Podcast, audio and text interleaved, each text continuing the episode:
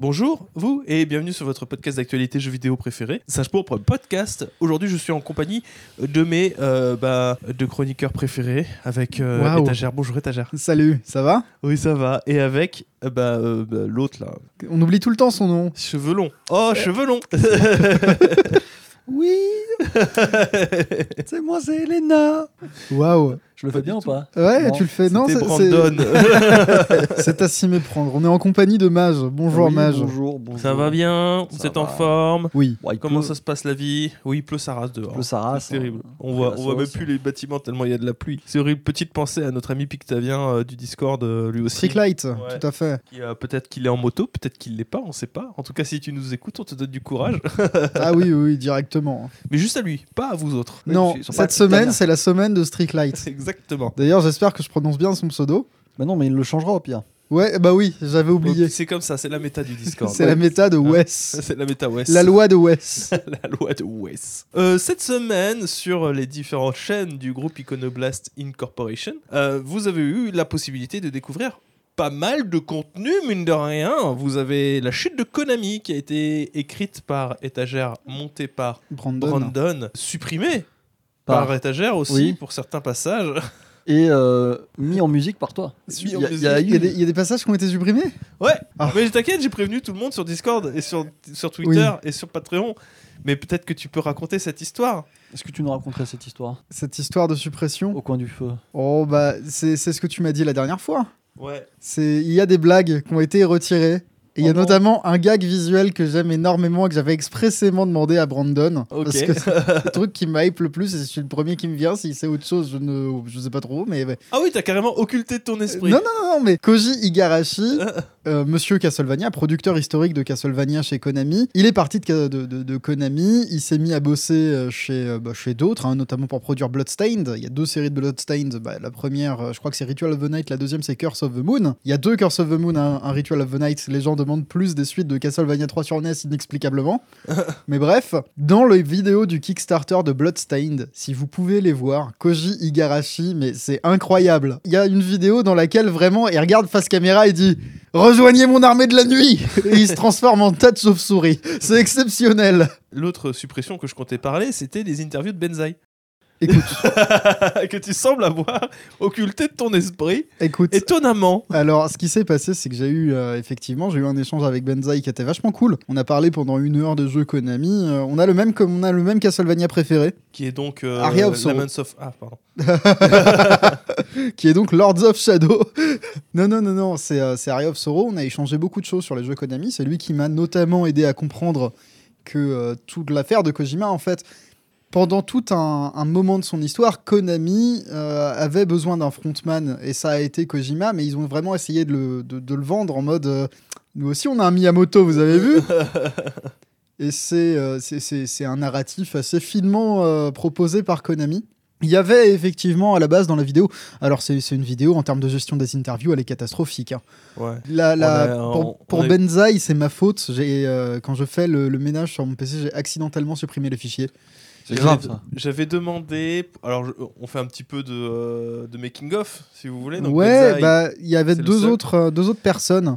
il y avait... On avait, j'avais demandé à Atomium. Atomium était chaud. Et Atomium- je pense finalement ça aurait dû se faire avec Atomium. Mais il Ouais. m'avait gentiment dit bah ouais mais j'y Demande pas directement à, le- Oscar Le Maire. J'ai est- demandé à Oscar Lemaire, il m'a jamais répondu. Il m'a, il m'a bien vu T'as ghosté. et, euh, et j'ai jamais eu de réponse. Bon, bah, c'est pas grave, je- il doit être très occupé. Et j'ai demandé à Joël. Parce que Joël Postbad. Et il a eu un. Joël, il est, il, il est compétitif, euh, euh, PES, ex-compétitif Oui, PES. il, il est, il est connu pour ça. De toute façon, il est dans les, dans les structures e-sport. Et euh, vu que la stratégie de Konami est très basée sur l'e-sport ces temps-ci, effectivement, ça s'est pas fait dans les temps. De mon côté, j'avais même demandé à Yugi euh, au final, pour, euh, enfin Yugi Muto 91, qui est un youtubeur Yu-Gi-Oh que j'aime bien. Ça devait se faire, mais lui-même, il a pas pu. Enfin, c'était catastrophique.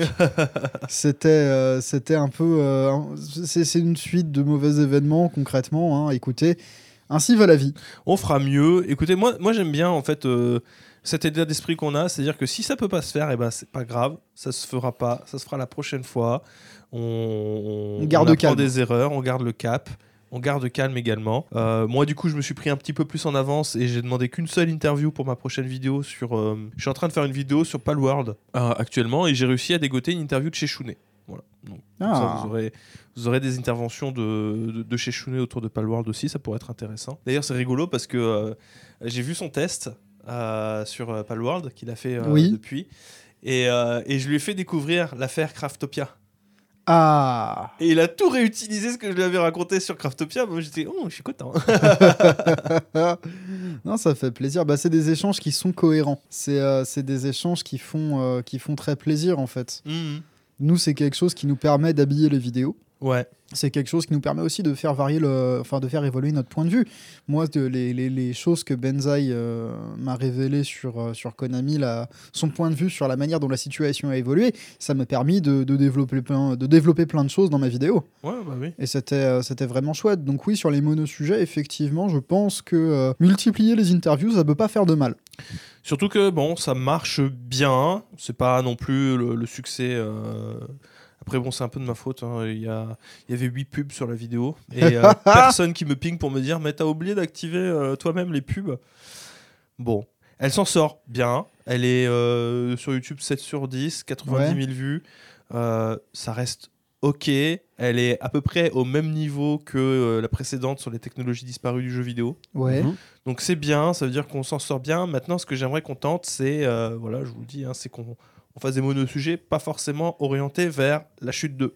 Oui, non, Je mais pense qu'il y a moyen qu'on développe un narratif intéressant, renseigné et euh, documenté sur des choses euh, peut-être un peu plus euh, bah, d'actualité. J'aimerais bien, tu vois, je, je, je- je mise un petit peu sur Palworld pour voir ce que ça peut donner et Ouais. si on a de l'avenir là-dedans.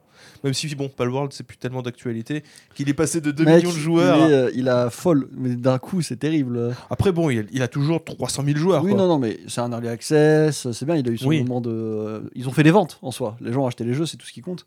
Mais bon, on évite de passer à autre chose, et pour cause, il y a plein. Excusez-moi. Et pourquoi a eu plein d'autres bons jeux pour le coup qui sont Bah oui, euh, là, c'est instantanément. 2024, hein, les gars. Ça- Euh, Ça carbure. ça hein. carbure dès, de- dès- dès le début d'année. hein. Vous avez eu également, je peux enfin vous le dire, pourquoi étais-je parti à London? Pourquoi ai-je joué à un jeu mystère? Ça y est, l'embargo, il est tombé. Euh, vous avez eu la vidéo qui est sortie normalement au moment où on est en train d'enregistrer. Je suis toujours en train de le monter, mais elle sortira pour 15h ce jeudi 22 février. Le test de Final Fantasy VII Rebirth, euh, que j'ai eu euh, beaucoup en avance pour le bosser. Quoi. on rappelle, second épisode de la euh, amorcé en 2019. 2019 Vingt. 2020 trilogie de remake de Final Fantasy VII, ce Ouais. qui est un projet, euh, c'est un projet légendaire du jeu vidéo. La première fois qu'on a eu des images d'un éventuel remake de la de Final Fantasy VII, c'était au lancement de la PS3 en 2005. C'est, euh, ça remonte vachement. hein. Ouais. Mais euh, maintenant, je suis obligé de corriger les gens. En fait, il n'existe plus de remake. Les, les, les, les meilleurs remakes en termes de remake sont donc les Resident Evil de Capcom. Puisque Final Fantasy VII Remake n'est pas un remake, c'est un nouveau jeu et une nouvelle anthologie qui est canon avec euh, les précédents jeux Final Fantasy VII. C'est, c'est... J'aurais eu, en, en principe, tu vois, j'ai, euh, je monte au créneau assez facilement. J'ai des vieux réflexes qui viennent. Je me dis, oh, le spoil Mais euh, là, tu sais, Ah je, je spoil je suis rien. le même, là, le. Quoi Hein Confused. Non, mais ça, c'était quelque chose dont on se doutait à la fin de remake. Et c'est quelque chose dont euh, bon, t'as une confirmation, genre littéralement les cinq premières minutes de Rebirth. C'est quelque chose, c'est hyper drôle parce que c'est quelque chose qu'on a call, enfin qu'on a, qu'on a prévu. Faut que j'arrête les anglicismes. Excusez-moi ceux qui nous écoutent.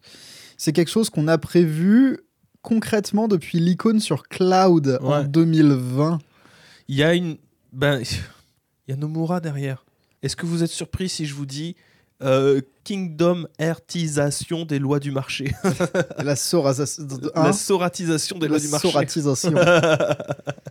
c'est voilà, c'est une anthologie qui. euh, Après, c'est bien parce qu'il y a un respect euh, et du matériau d'origine et des nouveaux joueurs qui seront pas perdus. Oui, ça, y a pas de euh, problème. Je Mais, suppose euh, que pour les, les anciens, il y a toujours la- l'idée de la carotte du fanservice, réussir à la dépasser ou à, ou à l'exploiter de manière intelligente. Pour, plutôt que, que te demander de résumer la vidéo, tu- est-ce que tu passes un bon moment dessus? Je vous en parlerai dans à quoi j'ai joué cette semaine. oui. Ah, Également, vous avez eu enfin la première vidéo de Red Calamar disponible sur le Patreon à partir de 3 euros par mois. C'est une euh, vidéo disponible en avance de une semaine et j'y tiens. Elle sera sur la chaîne le mardi 27 à 18h. Les uploads d'un mardi Bah oui, pour Waouh. un calamar sur un mardi. C'est fou. Moi, je suis fou dans ma tête, mon gars. Ouais, t'es Euh, t'es je un déglingo, Je toi. suis un déglingo. Vous aurez, je vous ai fait un short pour vous expliquer comment ça va fonctionner et un post communautaire. Mais en gros, je vais essayer, et je dis bien essayer de tenir une vidéo par mois avec ce truc-là. Ça va très certainement déborder dès le deuxième épisode parce qu'il est affreusement plus long que le, que le premier. Mais je vais essayer. Mais surtout, toutes les semaines, vous aurez un short icône dans lequel je vais vous parler d'un des personnages tirés de cette rétrospective à chaque fois. Alors pour le moment, le lancement va être très très Metroid. Oui, ça va surtout être Metroid, j'ai l'impression. Mais Euh, euh, petit à petit, ça va, ça va s'alléger. Il faut laisser le temps aux, choses de se lancer. Vous êtes déjà à presque 2000 abonnés dessus, euh, Ouais. alors qu'il y a juste euh, un teaser et un short. Non, mais euh, c'est très cool. C'est quelque chose sur lequel, d'autant plus, on a. euh, bah, tu travailles dessus tout seul. Ouais, c'est pour ça que c'est long. la, la- la démarche, euh, pour le coup, c'est vraiment euh, ton truc à toi. euh. Non, C'est bien, c'est bien. c'est ça, c'est ça. On a un rythme de croisière qui est suffisant. On doit vous remercier pour ça, hein, vous qui nous écoutez. C'est grâce à vous qu'on peut se permettre de lancer ce type de projet. Donc, merci beaucoup. Un projet qui d'ailleurs a apporté quelques nouveaux abonnés qui ont été intéressés par la démarche aussi. Donc bah merci à tous les nouveaux qui sont euh, là. Vous avez vu que j'ai fait un petit effort de remettre des génériques de crédit sur les deux dernières vidéos parce que quand même c'était un peu abusé de pas les foutre. Oui, c'est. euh, oui. Et, et- jamais- bref, c'est- pas simple. Faudrait, faudrait surtout que j'ai que, que j'ai file euh, le dossier à, à Brandon quand il fait les montages, comme ça c'est lui qui les met euh, directement, Hmm. plutôt que moi je dois faire du rafistolage sur un, un rush déjà terminé. Enfin bon, ça c'est de la tambouille interne, hein, rassurez-vous, c'est essentiellement ma faute si euh, jusque-là il n'y en avait pas. Je suis désolé. Je fais un effort pour tous les mettre maintenant. Vous êtes venus pour Red Calamar, donc ça fait super plaisir. Vous avez eu des, retours très positifs dessus. Merci beaucoup. Je vous rappelle qu'à partir de 3 euros par mois, vous avez accès à ces vidéos. Et à partir de 5 euros par mois, vous avez les vidéos iconoclastes en avance, ainsi que l'accès à un Discord, un Discord privé, dans lequel vous avez toute cette communauté de patriotes qui, toutes les semaines, se permet de commenter allègrement notre podcast et de manière tout à fait bienveillante. Contrairement à C'est- ce jeune homme sur Singe Pourbe dont je ne citerai Ah. pas le nom, Tu l'as vu toi aussi ouais, qui euh, nous reproche d'arriver tout le temps à la bourre. Ouais. voilà, voilà. Sache qu'on te voit, mais j'apprécie. Hein, c'est- tu arrives tout le temps pour dire. Eh bien, certes, à la mais, bourre. certes, mais j'ai pas attendu YouTube pour le faire. j'ai un historique de retardataire exceptionnel. Il faut savoir que moi, j'étais en école privée et j'allais prier pour louper les premières minutes du contrôle de maths. pas du contrôle des cours, mais louper un contrôle, c'est bizarre. Mais bref, Donc parmi ces commentaires, nous en avons sélectionné trois. Le premier Axaka. vas-y. En tant que euh, représentant Picard, Le... podcast qui commence par Florian Philippot. J'ai failli me désabonner. désabonner. Ça, c'est vrai, ça, c'est vraiment la fine fleur. Mais heureusement, ça finit par abattre la citadelle, puis ça part d'abattre la direction, et enfin, ça commence à parler d'Immortals of Aveum. Tout ça pour que ce soit coupé au montage into Elena qui nous rappelle de jouer à Baldur's Gate 3. C'est validé. Au passage, je crois qu'il n'y a pas un seul podcast où BG3 n'a pas été mentionné depuis sa sortie. Quelle, quelle, quelle source d'amusement inépuisable, ma Quel foi. banger. Quel banger. Quel banger. Merci beaucoup pour ton commentaire, C'est Axaka. Abattez la citadelle et jouez à Baldur's Gate 3. Oui, bah, je- Abattez la citadelle dans Baldur's Gate 3. Ouais, ouais, ouais. fou. Et, C'est euh, le concept du jeu. hein. Ouais, a- abattez la citadelle à moins Ouais. que ce soit de l'impeinture. Parce qu'au prix de la citadelle, Ah. n'abattez rien du tout, Ah bah vous plaît. je, je suppose qu'une citadelle, une peinture citadelle de la taille d'une citadelle, ça doit coûter plus cher qu'une citadelle. Je m'y connais pas trop en tarification de citadelle. Là, tu vois, si j'étais Necfeu, j'improviserais un truc, un texte à base de rimes en citadelle et fricadelle. Ce sera un, un travail pour une autre fois. Ouais, Les peintures citadelle, tu sais, c'est. Les petits pots, ça va de 3 euros à 6 balles en fonction du si c'est du contraste ou pas. et C'est des petits pots, mais genre. Acheter du Valero, c'est moins cher. Les gens n'ont pas les rêves, la plupart, vous avez conscience. Ouais, et Qu'est-ce que, qu'est-ce que Citadel du coup Parce que. Bah, en fait, je plutôt sais, que moi. de répondre comme ça, j'aurais tendance à dire c'est aussi un podcast qui a pour but d'informer et euh, de faire de la prévention. Je vous invite donc à diluer vos peintures. Oui. Parce qu'on parle de peinture depuis tout à l'heure, hein, de, de la marque Diluer Citadel. vos peintures. Ce n'est pas une métaphore, ce n'est pas une blague. Diluez vos peintures. Oui, sinon après vous faites des gros pâtés sur vos figurines. Bref, commentaire de Guigui. Guigui 307. Salut, encore une fois le podcast est impur, Bangé Cependant, je me pose une question. J'ai moi-même délaissé ma PS4 il y a 8 ans au profit Oh d'un gros PC Tour. Encore Ah aujourd'hui, oui. c'est le même PC qui me sert pour la grande majorité du jeu. Cependant, j'ai vite remarqué qu'un seul et unique éditeur m'était inaccessible. Nintendo Pour les exclus PlayStation, il me suffit de patienter. C'est pourquoi actuellement je joue aussi sur ma Switch. Alors selon vous, si les formats de console changent chez Xbox et PlayStation, que va-t-il arriver à Nintendo? Alors le truc, c'est que on parlait de vecteur la dernière fois. Ouais. Je me permets de euh, proposer une prie, réponse.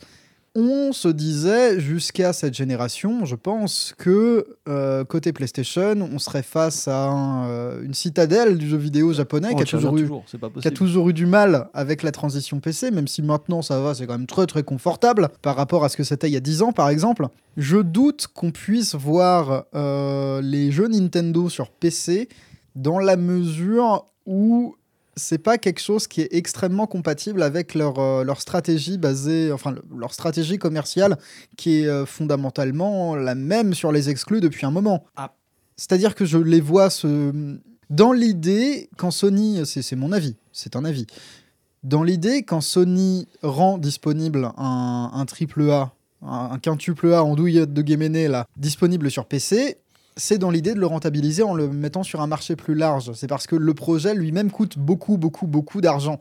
Nintendo qui s'est dissocié du triple A depuis bien longtemps, en tout cas, dans, je prends les, Bah, depuis ils en font 2006, encore, quoi. mais euh, si Zelda est un triple A.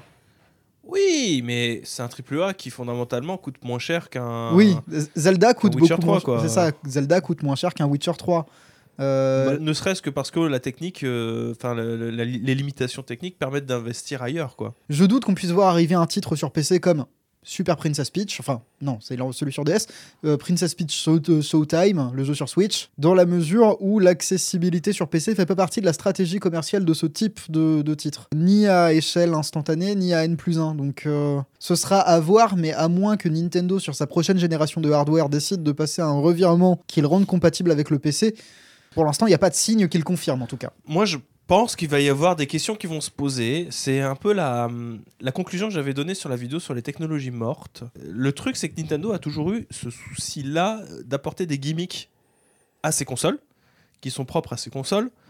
Euh, motion gaming, Oui. tactile, Oui, oui, l'écran, fait. qui rendent compliqué certains portages. Et, et le gimmick de cette génération, c'était la portabi- l'hybride. C'était l'hy- l'hyb- l'hybride, la, la console hybride, que tu peux jouer autant sur ta, cons- sur ta télé qu'en portable. C'est un pari qui a été très réussi, mais maintenant il faut penser à l'avenir. Et le truc, c'est que euh, bah, l'hybride, c'est fondamentalement, ça change pas. Enfin, tu t'impliques. Tu peux imposer un cahier des charges pour que tu aies un jeu. C'est ce que Nintendo a fait au début et continue à faire son cahier des charges, dans laquelle tu peux jouer autant 5 minutes que des sessions d'une heure ou deux. C'était dans le cahier des charges de Breath of the Wild. C'est pour ça que les noix de Korogu sont nées. Et c'est pour ça que Mario Odyssey ressemble à ce qu'il est. C'est parce que il faut qu'en 5 minutes, vous ayez euh, la satisfaction d'a- D'avoir joué. avancer et d'avoir Ouais. joué. Le truc, c'est que ça tient un peu de choses sur cette génération. Ça tient à une philosophie et que fondamentalement, tu peux juste porter des expériences salon sur ta console de nomade et tu seras quand même satisfait de pouvoir éventuellement les avoir.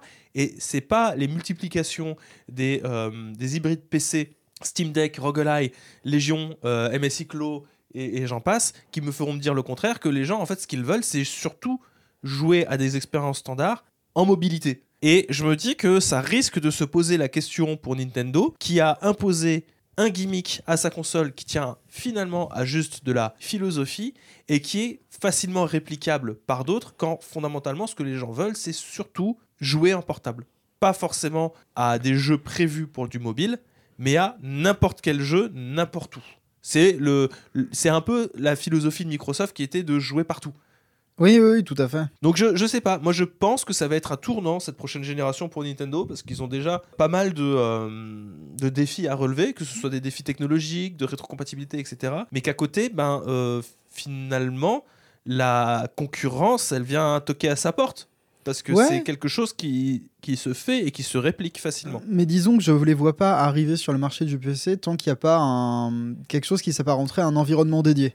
Oui, Même au euh, mais, mais l'environnement dédié, pas simplement au niveau du système d'exploitation, carrément au niveau du hardware. Mhm. Donc écoutez, euh, moi je vais rester sur ma position de pour l'instant il n'y a pas de signe pour, il n'y a pas de signe contre. La prochaine génération est un tournant. On verra comment ça évolue, Ouais. mais euh, ouais, je, je vois mal Nintendo le faire aussi, dans la mesure où ils l'ont jamais fait. Après, bon, euh, on les voyait mal faire du jeu mobile, ils l'ont fait aussi, quoi. Oui, c'est ça. Bah, ça, ça Non, non. dépendra de l'évolution du. Comment se confirment les évolutions du marché. Autre commentaire de Nirosins. Hello les singes pourpres. Encore un excellent podcast. J'ai enfin réussi à rattraper mon retard de trois podcasts. La vie est dure, mais elle est belle quand je sais que mon trajet au boulot est en votre compagnie. Oh bah, hé mon coquin. bon, le moment de fragilité est terminé. Tu as le droit d'être fragile. Ouais, tu as le droit d'être sensible, nous aussi. Je voulais réagir concernant les consoles portables. En effet, la, la prochaine génération de consoles va probablement se concentrer sur des consoles portables next-gen. Oui, je suis d'accord. Personnellement, depuis que j'ai mon Steam Deck, j'ai complètement repensé ma manière de jouer aux jeux vidéo. Je commence de plus en plus à préférer mon expérience Steam Deck que mon expérience PS5. Pour dire, je regrette d'avoir acheté Like a Dragon Infinity Wealth sur PS5 et non sur Steam Deck, alors que ce jeu se prête à merveille au mode portable. Je pense qu'on aura le droit à une PS Vista. euh, une PS Vista. Oh, je viens de créer un truc démoniaque. en bafouillant, j'ai créé un truc diabolique, la PS Vista. Dans un autre univers, Microsoft existe, et ouais. Sony se sont serrés la main et ils ont créé la PS Vista. Qui domine le monde Une PlayStation gaming. sous environnement Vista. Parce que Vista a fonctionné dans cet univers. Ce qui est, fou- ce qui est fou, c'est qu'au moment où on parle, il y a des gens qui auront peut-être pas là, peut-être pas dans le podcast parce qu'on a le, le public a peut-être un peu notre âge, mais euh, écoutez, ne repensez plus à Windows Vista. on va pas se mentir, mais avoir l'occasion de jouer à ses jeux préférés partout, ça n'a pas de prix. L'avenir est au portable au vu de la société dans laquelle on vit actuellement. Sur ce, je vous souhaite une très bonne semaine et pensez à vos 5 fruits et légumes. Il a marqué à manger, mais non, pensez à vos 5 Non, mais quand il réfléchit, tu vois, il y a, y a plein d'avantages à repasser sur un support nomade, dans la mesure où technologiquement, on est plein de contraintes. Tu as des contraintes euh, de, euh, de durée de batterie, tu as des contraintes de puissance pour que ce soit portable, etc. Et toutes ces contraintes qui sont apportées, finalement, ça pourrait apporter un frein que l'industrie du jeu vidéo elle a besoin dans euh, l'inflation des coûts euh, de développement de jeux vidéo. Bah, ça serait pas plus mal. Disons que Mm. c'est. euh, moi, le passage au portable, je le vois comme le parachute à l'arrière des dragsters. Oui, C'est. Vous êtes en sprint? Non, non, non, non, on ralentit, on ralentit. tout doux, tout doux. Oui, parce que moi, je suis dans une attitude vis-à-vis du jeu vidéo. C'est pas un rejet du triple A non plus, mais c'est quelque chose qui m'intéresse pas. Et, et visiblement, je pense pas être le seul. Ça fait, euh, ça, ça fait très plaisir. Mais même au-delà de ça, c'est fou de se dire que. Tu vois, il y, a- y a des expériences de AAA. Qui, parce que le AAA, c'est c'est dingue comme le grind a gagné dans les AAA. Oui, Il y a, y a énormément pour. En fait, ils se sont rendus compte que c'était une manière très facile d'allonger une durée de vie. C'était de grind et de faire beaucoup d'éléments répétitifs dans le jeu vidéo, notamment via les mondes ouverts euh, qui te réclament plein de, contenu annexe. C'est ce que je vis sur Final Fantasy VII. Et c'est des choses qui sont beaucoup plus tolérables dans un support portable, en fait, parce que ben, bah, bah, parce que c'est un autre écran et que tu peux juste faire autre chose euh, en même temps que tu grindes sur ton Steam Deck, quoi. Donc euh, moi, je trouve que c'est aussi une démarche intéressante à ce niveau-là. Bon, ce serait bien qu'on envisage. Des, des, des, des- des jeux qui ont un rythme un peu meilleur parce que bon euh, je vous avoue que l'inflation temporelle des jeux narratifs à la Sony ça m'a un peu euh, un peu c'est ce qui m'a fait décrocher de Ragnarok pour vous dire God of War Ragnarok ouais, non, parce que moi, j'étais parti sur autre chose. hein. Ah, Je, j'étais- je m'étais dit, waouh, Victor a ce genre de pouvoir sur toi. Il t'a fait jouer à Ragnarok Online. Non. Là, ça serait très grave. hein. il, il est fermé non depuis? Non, Euh, il a été racheté. hein. Ouais, mais il doit y avoir des serveurs privés encore. euh, Oui, non, mais avec il y a des taux des- de, de loot et d'XP. euh, Oui, bah oui. Après, c'est pas fun. Oui. Il faut apprendre à la dure. ouais, ouais. 1-1-1, le seul rate acceptable. Ah oui, un, un, t'es, t'es ce genre de mec qui partage le fait que tu dois recevoir beaucoup de baffes de ton papa pour avoir la peau qui se transforme en, En cuir. cuir. Non, mais tu me demandes dans quelles conditions tu dois profiter du jeu. Bah, c'est dans lequel il a été créé, c'est tout. Ça sera. Si Tu vas comprendre. Quand tu meurs et que tu perds 10% de- d'expérience alors que tu as mis euh, deux semaines à les gagner, crois-moi que tu comprends l'expérience après. Ah ouais, mais Ouais. c'est moi je, je suis content là ce que tu me parles. Toi tu tu tu franchirais les portes du Rebirth tout seul. Ah purée, en plus, faut payer pour Rebirth. C'est euh, c'est des millions. Ah non, plus jamais Ragnarok Online, c'est terminé. Ok. Ben, on va peut-être passer à la prochaine sur euh, La à question- quoi vous avez joué. ça, la question préférée de tous les. CPE. Exactement. À quoi tu joues À quoi tu joues À quoi tu joues, Victor? Eh ben écoute, euh, déjà, c'était pas moi, c'était euh, Quentin. À quoi tu joues, Victor? Tu m'as dit euh, la meilleure question du CPE. Bah écoute, moi je joue à- au seul jeu qui mérite d'être joué pour la démocratie. Je joue à Heldiver 2. Seul, mais je joue à Heldiver 2. Triste, mais Heldiver 2. Bah t'as pas les, euh, les, les gens du Discord Bah, avec toi On t'entend, mais euh, bon, euh, pas tout le temps. Ok. En partie parce que les serveurs sont euh, broken as fuck, on va dire. Toujours. Toujours. Alors bon, euh, le studio a dit vous emmerdez pas à acheter le jeu, euh, c'est c'est compliqué. Ils ont mis des limites, je crois que c'est 475 000 places euh, en général, alors euh, juste sur PC. Et euh, impossible de rejoindre des gens en pick-up, etc. C'est vraiment infernal. J'ai euh, j'ai un extrait de moi qui attend une heure pour essayer de trouver un groupe. J'ai jamais trouvé, j'ai abandonné. Oh merde. Ouais, c'est très compliqué. hein, donc, euh, bon, après, c'est pas leur faute, hein, c'est la faute des serveurs, etc. Mais c'est pas pratique du tout. Et du coup, ça me pose quand même cette question de à quoi va ressembler le jeu quand la population va radicalement baisser. Ouais, parce Et, que là, en euh, fait, ça crée une demande de plus en plus grosse. euh, C'est ça. Et là, bon, voilà, bon, bon, actuellement, c'est pas problématique parce que c'est la hype, il y a plein de gens qui y jouent, donc tu peux toujours te faire un groupe assez facilement. Mais euh, je me pose des questions ouais, sur le l'après, voir à quoi ça ressemblera quand euh, il y aura plus que. Moi, la- l'après de ce type de jeu, je le vois comme, euh, tu sais, euh, rejette la modernité, embrasse la tradition, inscris-toi sur un forum dédié. Oui, non, mais c'est ça. voilà, on fera, on fera se faire des groupes à l'ancienne. C'est ce qu'on faisait hein, à l'époque de la 360. euh, moi, je me souviens, je jouais à Chrome Hounds, qui était un jeu de FromSoft. C'était c'était de la bataille un peu tactique de robots. Laisse-moi te dire, on s'inscrivait sur des forums dédiés. Dans la communauté, on était 100, mais tout le monde connaissait tout le monde. Ouais, bah, ça- ça- le genre de jeu qui finit comme ça, c'est sûr et certain. Mais euh, bon, voilà, je joue à Eldiver, je profite toujours, euh, je grind. Euh, c'est toujours aussi sympa. Il n'y a pas grand chose à dire de plus que la semaine dernière, pour être honnête. hein, euh, pour la démocratie, toujours. Ouais, bah moi je crois que je vais, bah, je vais déjà attendre qu'il y ait des problèmes de serveur parce que je t'avoue que vu mon temps, Comment ça, tu vas attendre qu'il y ait des problèmes de serveur Qu'il n'y ait plus de plus problème. de problèmes de serveur, parce que vu mon, mon temps euh, un petit peu limité en ce moment euh, Mhm. sur euh, les différents jeux, je préférerais ne pas perdre une heure. à Après, tu. D'ailleurs, je comprends pas, toi, en tant euh, que testeur de jeux vidéo, que tu acceptes de perdre une heure Bah, devant attends. ton écran. Pour commencer, qui t'a dit que j'ai accepté de perdre une heure? J'ai lancé parce que j'avais vu qu'il y avait des problèmes. Je suis parti manger. Alors je me suis dit peut-être ça va rejoindre des, des adorateurs de la démocratie en plein milieu, mais j'ai pris ce risque et effectivement j'ai bien fait de prendre ce risque parce que j'ai attendu une heure et j'ai jamais été tag. Non, j'ai pas perdu une heure devant le truc. Mais euh, actuellement après si tu vas avec quelqu'un c'est bon. Mais je vais le prendre sur PC. Sur PC, ça m'intéresse plus parce qu'il tourne sur Steam Deck. Aïe.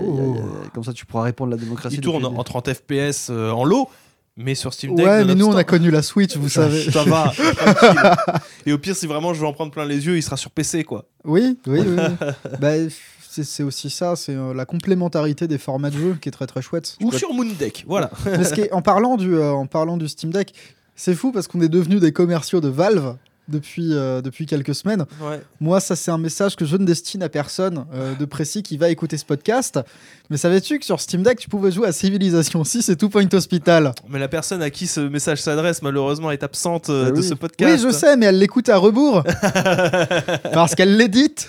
C'est vrai, c'est vrai. Ce- Tu sais ce qui serait fou? C'est qu'on puisse jouer à Two Point Hospital. Ouais, non mais ce que- vous pourriez faire dingue. du multijoueur local. Waouh Ce serait non mais ce serait exceptionnel. Incroyable. ce serait dingue. Tu pourrais obtenir un Steam Deck OLED. non, mais le Steam Deck OLED, c'est bon, c'est c'est acté. Je vais vendre des jeux et je vais me le financer comme toi. Voilà. Ah, moi ça me fait plaisir ce que tu me dis là. Et Et d'ailleurs, toi, t'as joué à quoi cette semaine? Ben moi je suis dans une phase de euh, alors entre guillemets ralentissement parce que ma je joue hein, principalement sur Steam Deck justement et le OLED force le HDR.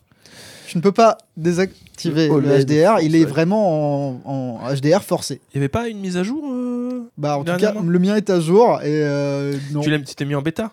Non pas du tout, il en Parce qu'il est accessible qu'en bêta, je crois. Ok, La mise bah, à jour est accessible qu'en bêta. j'y jetterai un œil, mais bref, je change de carte d'acquisition. Parce que moi, maintenant, ce que je fais, c'est que quand je joue à un jeu vidéo, je le capture, je garde toutes mes données de rush, je fais le jeu de A à Z. Euh, maintenant, je le fais en français, parce que comme ça, je me dis, je laisse tout sur une chaîne secondaire à disposition.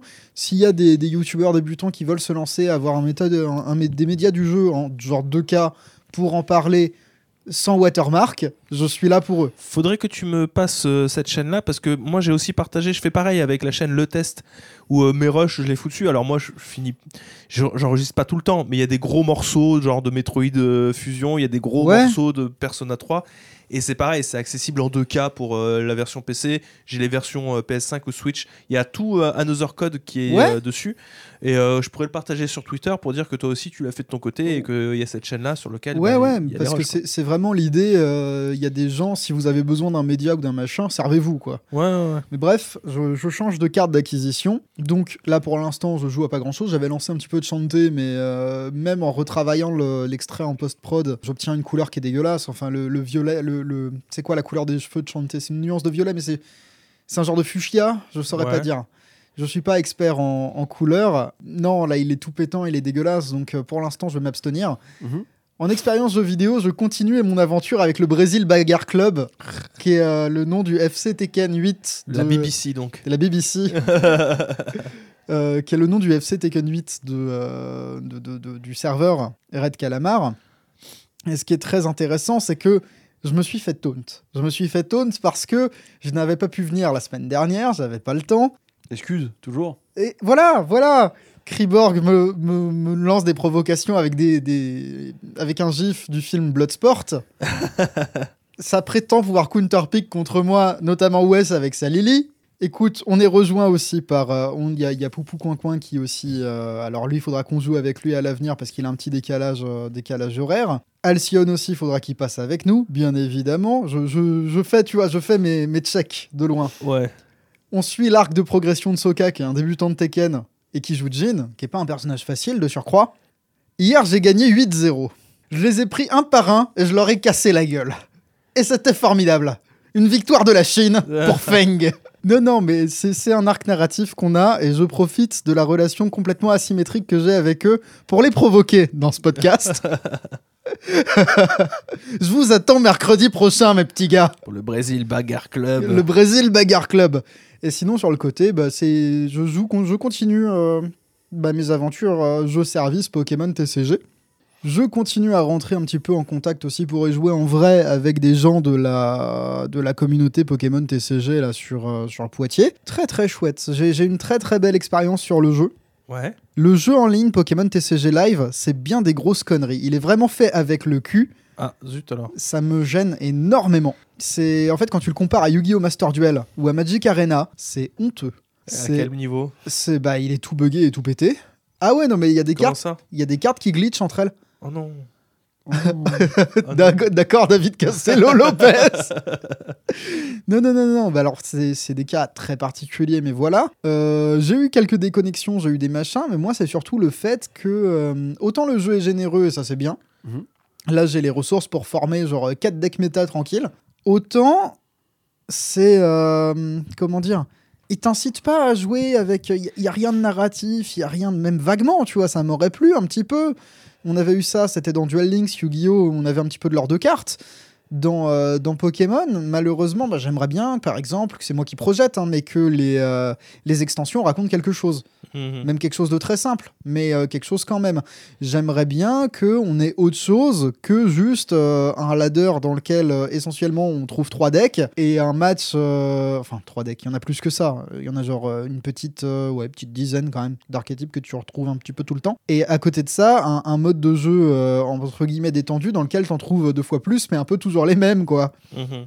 le fait que moi je viens de Magic à la base, Arena, Magic Arena vient faire la, la connexion entre la scène compétitive de Magic, genre la vraie, et euh, le, le, le- jeu en ligne. C'est-à-dire que dans Arena, si tu te places en ladder, il y a des événements récurrents dans lesquels tu peux te, tu peux te qualifier pour des vrais tournois. Ouais. Et euh, c'est très intéressant. À Pokémon, on n'a pas du tout ça. Du coup, on a cette expérience de TCG qui est complètement décorrélée du reste. Il n'y a, y a pas d'événement en rapport avec euh, le- les avant-premières. J'ai l'impression qu'ils ils font rien avec. Et c'est super dommage. C'est super dommage. Donc c'est un jeu qui est très intéressant. parce que personne veut s'intéresser à comment est-ce que se joue Pokémon TCG. Ça me gêne un peu, en vrai, parce que les, les événements Pokémon, euh, ce qu'ils font avec Pokémon TCG, c'est pas au niveau de Magic ou de, euh, de Yu-Gi-Oh, mais c'est quand même très intéressant. Si je devais rejouer un, un des, un du Big Free des, des jeux de cartes, bah, cette fois-ci j'ai joué aux deux autres, cette fois-ci je joue à Pokémon TCG. Mhm. Affaire à suivre, mais je pense que c'est la dernière fois que j'en parle dans ce podcast. Honnêtement, Euh, mon affaire Pokémon TCG, j'en parlerai parce que je vais jouer en vrai. Et ça me plaît vachement, mais euh, là, mis à part le fait que ce soit récréatif, tu vois, j'ai même pas envie d'arriver en haut du ladder. Ça m'apporte rien. Mhm. Ça m'apprend à jouer vite fait, mais euh, là, ce que j'aurais, ce sera plus facile d'apprendre avec des vrais joueurs et j'en aurai une meilleure, euh, meilleure expérience. Genre, on discute, on joue, on échange, on prend un petit café, un machin. Je, je- Un petit café. On n'a pas le- l'expérience sociale du, du jeu de cartes. Il Ouais. y a des tournois qui sont organisés en ligne et ça c'est très intéressant. J'irai sans doute poursuivre l'expérience par là, mais ça a pas le niveau de, j'ai pas le niveau d'implication euh, Pour le online en tout cas. pour le Pour online en le tout. TCG, c'est une autre histoire. Ouais, le TCG non moi il me fait plaisir. Ok. Et bien moi cette semaine, comme je vous l'ai teasé, j'ai joué, enfin cette semaine, depuis déjà deux semaines en fait, j'ai fait Final Fantasy VII Rebirth, donc euh, la suite de Final Fantasy VII Remake, qui est globalement plutôt sympa. J'ai un avis plutôt positif sur le jeu. C'est bien fait, c'est beau. Je le redis encore une fois, oui. C'est beau, euh, vous avez, peut-être que vous trouvez que ça, ça a la, gueule d'un jeu PS4, mais non, euh, enfin, arrêtez. Il y aura un patch d'ailleurs pour corriger le, patch Day One pour corriger le mode performance qui avait des problèmes. Moi j'ai joué en mode fluidité donc euh, bon ça m'a pas trop trop gêné surtout que, après je suis un peu euh, voilà je tiens à préciser le contexte. J'ai une bonne télé avec du VRR et quand tu as du VRR sur ta télé en général les les, les, les, le framerate euh, hasardeux en général tu c'est c'est largement compensé. Et tu as une impression de fluidité qui est beaucoup plus grande euh, sur ce genre de télévision. Enfin bref c'est pas le souci. Très cool très long.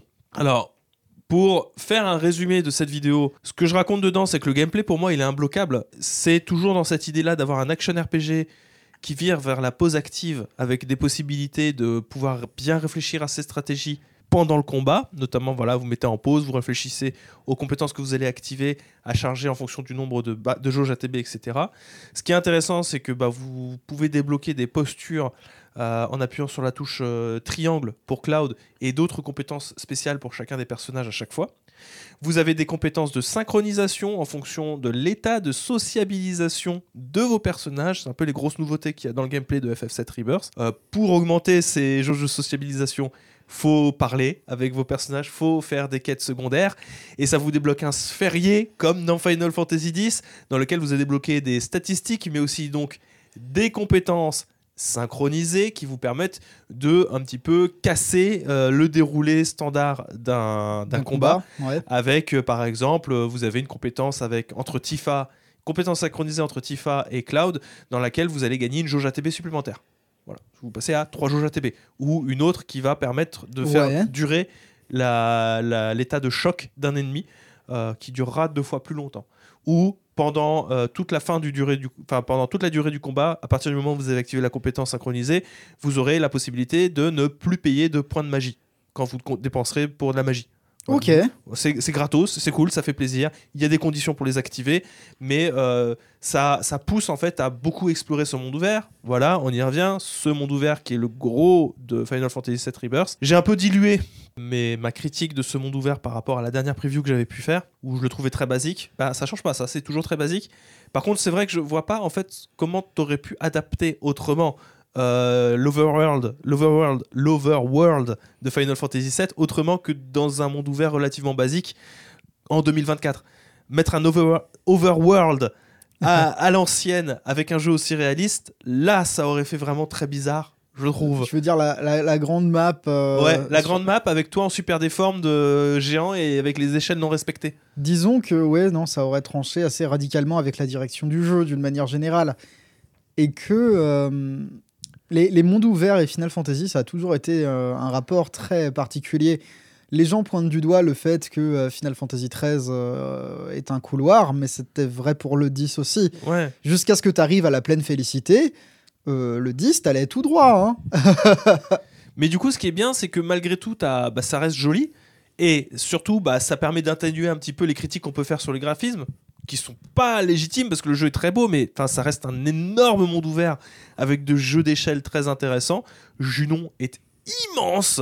T'as des montagnes vraiment gigantesques de partout et ça te permet de rendre peut-être plus cohérent le monde de Final Fantasy VII d'une manière générale. ouais. Même si bon, il y a- a, d'autres problèmes. Enfin, Junon est immense, mais une fois que tu y es, t'as pas l'impression qu'il y a tant que ça de monde. Mais Enfin bon, ça c'est un- une autre problématique. Ça reste cool et les choses à faire dedans, qui sont très basiques, comme activer des, des tours ou comme faire combattre des, euh, des chasses euh, avec Chadley ou faire des pèlerinages pour améliorer vos espères pour que vous ayez des invocations plus puissantes, ben, elles sont utiles parce que justement vous avez des bons cadeaux derrière. quoi. C'est un, c'est pas du niveau d'Elden Ring, Mhm. mais euh, on est vraiment sur bon bah je vais faire du contenu annexe. À la fin, j'ai vraiment un truc qui va me servir. Est-ce que je fais la suite de quêtes pour avoir une proto-relique? Pour avoir à, fin, à la fin une proto-relique et être plus puissant Est-ce que je fais une quête secondaire pour renforcer mes liens d'amitié avec un membre de, de mon groupe et avoir de, de- de meilleures actions dans mes compétences synchronisées? Est-ce que je vais euh, faire les quêtes euh, et les mini-jeux des MOG pour débloquer du contenu spécifique aux MOG est-ce que, Oh euh, est-ce que je vais faire le pèlerinage de euh, Titan pour que Titan, à la fin, il tape comme un bourrin? Tu vois, c'est ce genre de choses-là que tu vas débloquer dans le monde ouvert. Et tu peux perdre du temps si tu accroches à ça. Moi, j'ai accroché. C'est cool. Il y a des carottes et des clins d'œil intéressants tout du long. À ce niveau-là, c'est bien. Sur le gameplay et comment ça se joue, c'est cool. Par contre, ce qui pêche vraiment, du coup, c'est le rythme. Alors, le rythme, il n'est pas aidé que euh, Rebirth, il arrive à un moment où dans l'expérience Final Fantasy VII de base, elle a un ventre mou à ce moment-là. C'est-à-dire vous sortez de Midgard et vous savez pas où aller. Vous, vous, vous cherchez vaguement à suivre les manteaux noirs parce que peut-être que c'est féroce, mais c'est tout. Vous savez pas ce que vous allez faire. Et dans l'expérience originale, c'est ça. Et le problème, c'est que c'est étendu sur 40 heures alors que ça dure 15-20 heures dans l'expérience originale. Ouais. Ouais. Tu vois le problème, quoi, c'est que Oui, du bah, coup, t'é- t'étends quelque chose qui de base n'est pas forcément. Extensible à Vous, l'infini. vous- vous le savez que l'histoire, elle va s'accélérer après un événement particulier dans le Temple Ancien. Oui, Il y a un- Mais le problème, c'est que Rebirth, il va s'arrêter là. Donc ça veut dire que ben, l'histoire, elle va reprendre sur les chapeaux de roue à partir de la conclusion. Mais tu sens que dans la trilogie, ben, il a vraiment ce rôle de Seigneur des Anneaux les deux tours. Ah, Qui Tu était- vois? Qui était pas mal, quand même. qui était pas mal, mais c'est vraiment euh, transition, on cherche ce qu'on doit faire, cliffhanger de merde à la fin, rendez-vous au prochain épisode. Mhm. Je Voilà. tu vas déclencher une grande guerre ninja sur la position des deux tours, cependant. Euh, Donc et voilà, il a, il a ce rôle-là. Du reste, ça reste très intéressant et je suis très confiant pour, euh, pour la suite. Mais enfin, ça commence à faire euh, un, jeu. Si vous faites toute l'expérience FF7 Remake, Mhm. là on est déjà à 65 heures de jeu pour les deux premiers épisodes. hein. Ça commence à faire euh, un peu long. Et ce so- 65 heures de jeu en ligne droite. hein. Parce que moi, je l'ai fini en 40 heures. 40 heures, j'ai fait quand même deux zones à 100%. Mais juste deux zones. Parce qu'au bout d'un moment, j'ai dit non, là, j'ai. J'ai plus de temps à perdre. On continue. Voilà euh, ce que je lui reproche. Puis les éternelles quêtes secondaires obligatoires. Les éternels mini-jeux obligatoires. Alors vous le savez qu'il y aura des mini-jeux obligatoires. Il y a la partie Gold Saucer, vous en ferez. Vous étiez obligé de faire euh, l'équivalent de trois, trois chapitres dans lesquels euh, vous devez absolument faire des mini-jeux. Alors il y en a des très sympas. Le Queen's Blood, banger. Trop bien. Moi, vous mettez le Queen's Blood en ligne sur mobile. Oui. Vous mettez le Queen's Blood dans FF14. Oui, 100% oui. Euh, le Fort Condor aussi, très très cool le Fort Condor. Par contre, le reste, ça va de OK à. Sérieux, c'est chiant, c'est mal foutu. Et il y en a, ils sont obligatoires dans le lot. Quoi. Je vais pas vous dire où, je vais pas vous dire quand, je vais pas vous dire comment, mais vous avez des moments de ventre mou assez vénères qui, moi, m'ont vraiment fait rompicham. Et je trouvais ça dommage parce que à côté de ça, c'est un jeu bourré de qualité, bourré de choses, mais encore une fois, le jeu, il se serait terminé en 25-30 heures, ça aurait été nettement mieux que le temps qu'il me réclame actuellement. Voilà. Il y a Ouais, un gros bah, problème de rythme. Gros, gros problème de rythme. Mais c'était le même reproche qu'on avait à faire à Remake. C'était euh, le rythme. bah oui, mais c'est mais Donc non, un peu tu truc. comprennes pas, tu sois hostile à tout ça. tout Ah oui, je suis hostile. non, moi tout ce qui est mini-jeu, j'aime bien. hein. Quand ça prend 90% du jeu, vas-y. hein. Oh, c'est un enfer. Tu me donnes pas envie, hein, je vais pas te mentir. Euh, Oui, oui, c'est un peu difficile. non, mais il est très bien après ça. non, mais tu me dis, il est très bien, j'entends, c'est cool, mais tu à côté, tu me dis, bon, par contre, tu vas te faire chier, quoi, pas c'est chiant parce que tu vois, tu t'amuses, t'as des révélations, t'as des moments intenses, ça t'en met plein la vue. C'est comme FF16. Et une fois que ça c'est fini, t'es là, tu relances le prochain chapitre et tu fais. Ouais, c'est reparti. Et c'est parti pour le show. Voilà. Bref, euh, à côté de ça, bah, j'ai repris aussi Persona 3 Reload que j'aime toujours autant d'amour. C'est cette espèce de proto Persona 5 parce que c'est vraiment c'est le squelette de Persona 5. C'est-à-dire que euh, il y, a toutes les bases, mais sans tout le gras de Persona 5. Écoute, je vais devoir faire la vanne obligatoire. Comme ça, c'est moi qui fais la vanne et on la prend pas en tant que remarque dans la gueule en commentaire. Ce serait fou qu'entre Persona 3 et Persona 5, il y ait un jeu quand même. Ça serait assez dingo. hein. Ce serait dingo. Et voilà, je reste là-dessus. Je Bien n'en conclurai rien. C'était la vanne. Comme ça, c'est moi qui l'a fait. Et du coup, quand même, il y a, y a- vous avez remarqué qu'il y a quand même deux JRPG assez, euh, assez cool, Ah oui, non, assez toi-. Toi, t'as à boire et à manger. euh. Du coup, j'ai j'ai pris un- une autre décision. Je me suis dit, hey, je suis hypé par le Steam Deck. Mais sur Steam, j'ai un milliard d'autres jeux que j'ai jamais. Un milliard, j'exagère, mais j'ai 300 jeux sur Steam. Il y a plein de jeux que j'ai jamais touchés. Je vais faire une liste de mes jeux. Mhm. Je vais les classer par temps de complétion. Et je vais piquer des jeux qui se terminent en. Allez, entre 1 et 10 heures maximum. Et je vais essayer d'en faire un maximum ou au moins de les découvrir. Et petit à petit, comme ça, bah, euh, toucher au jeu de mon backlog. Et j'ai, du coup, je suis tombé sur Cloud Build. Alors, ça va faire beaucoup de, beaucoup de jeux qui sont sortis entre 2012 et 2014, parce que c'est là que j'ai eu la fièvre acheteuse la plus vénère. Mais c'est pas grave. Donc, Cloud Build, sorti en 2013, je crois, ou 2014, qui est un platformer 3D euh, runner, Ouais, dans fait. lequel vous avez votre personnage à la troisième personne et vous allez. C'est un, c'est un peu céleste. C'est un peu céleste. Il, il ressemble à, tu sais, les phases de plateforme de Jedi Survivor. Ok. Bah, Voilà. Bien, alors, du coup. Euh, tu cours sur les murs, tu fais des dashs avant, tu, tu peux faire des doubles sauts, et il y a une petite histoire autour d'une soldate qui a eu, été prise dans une explosion, et donc du coup tu, tu joues des niveaux qu'elle revit Mhm. euh, dans son subconscient pour essayer de sortir de, bah, de son coma dans lequel elle est plongée.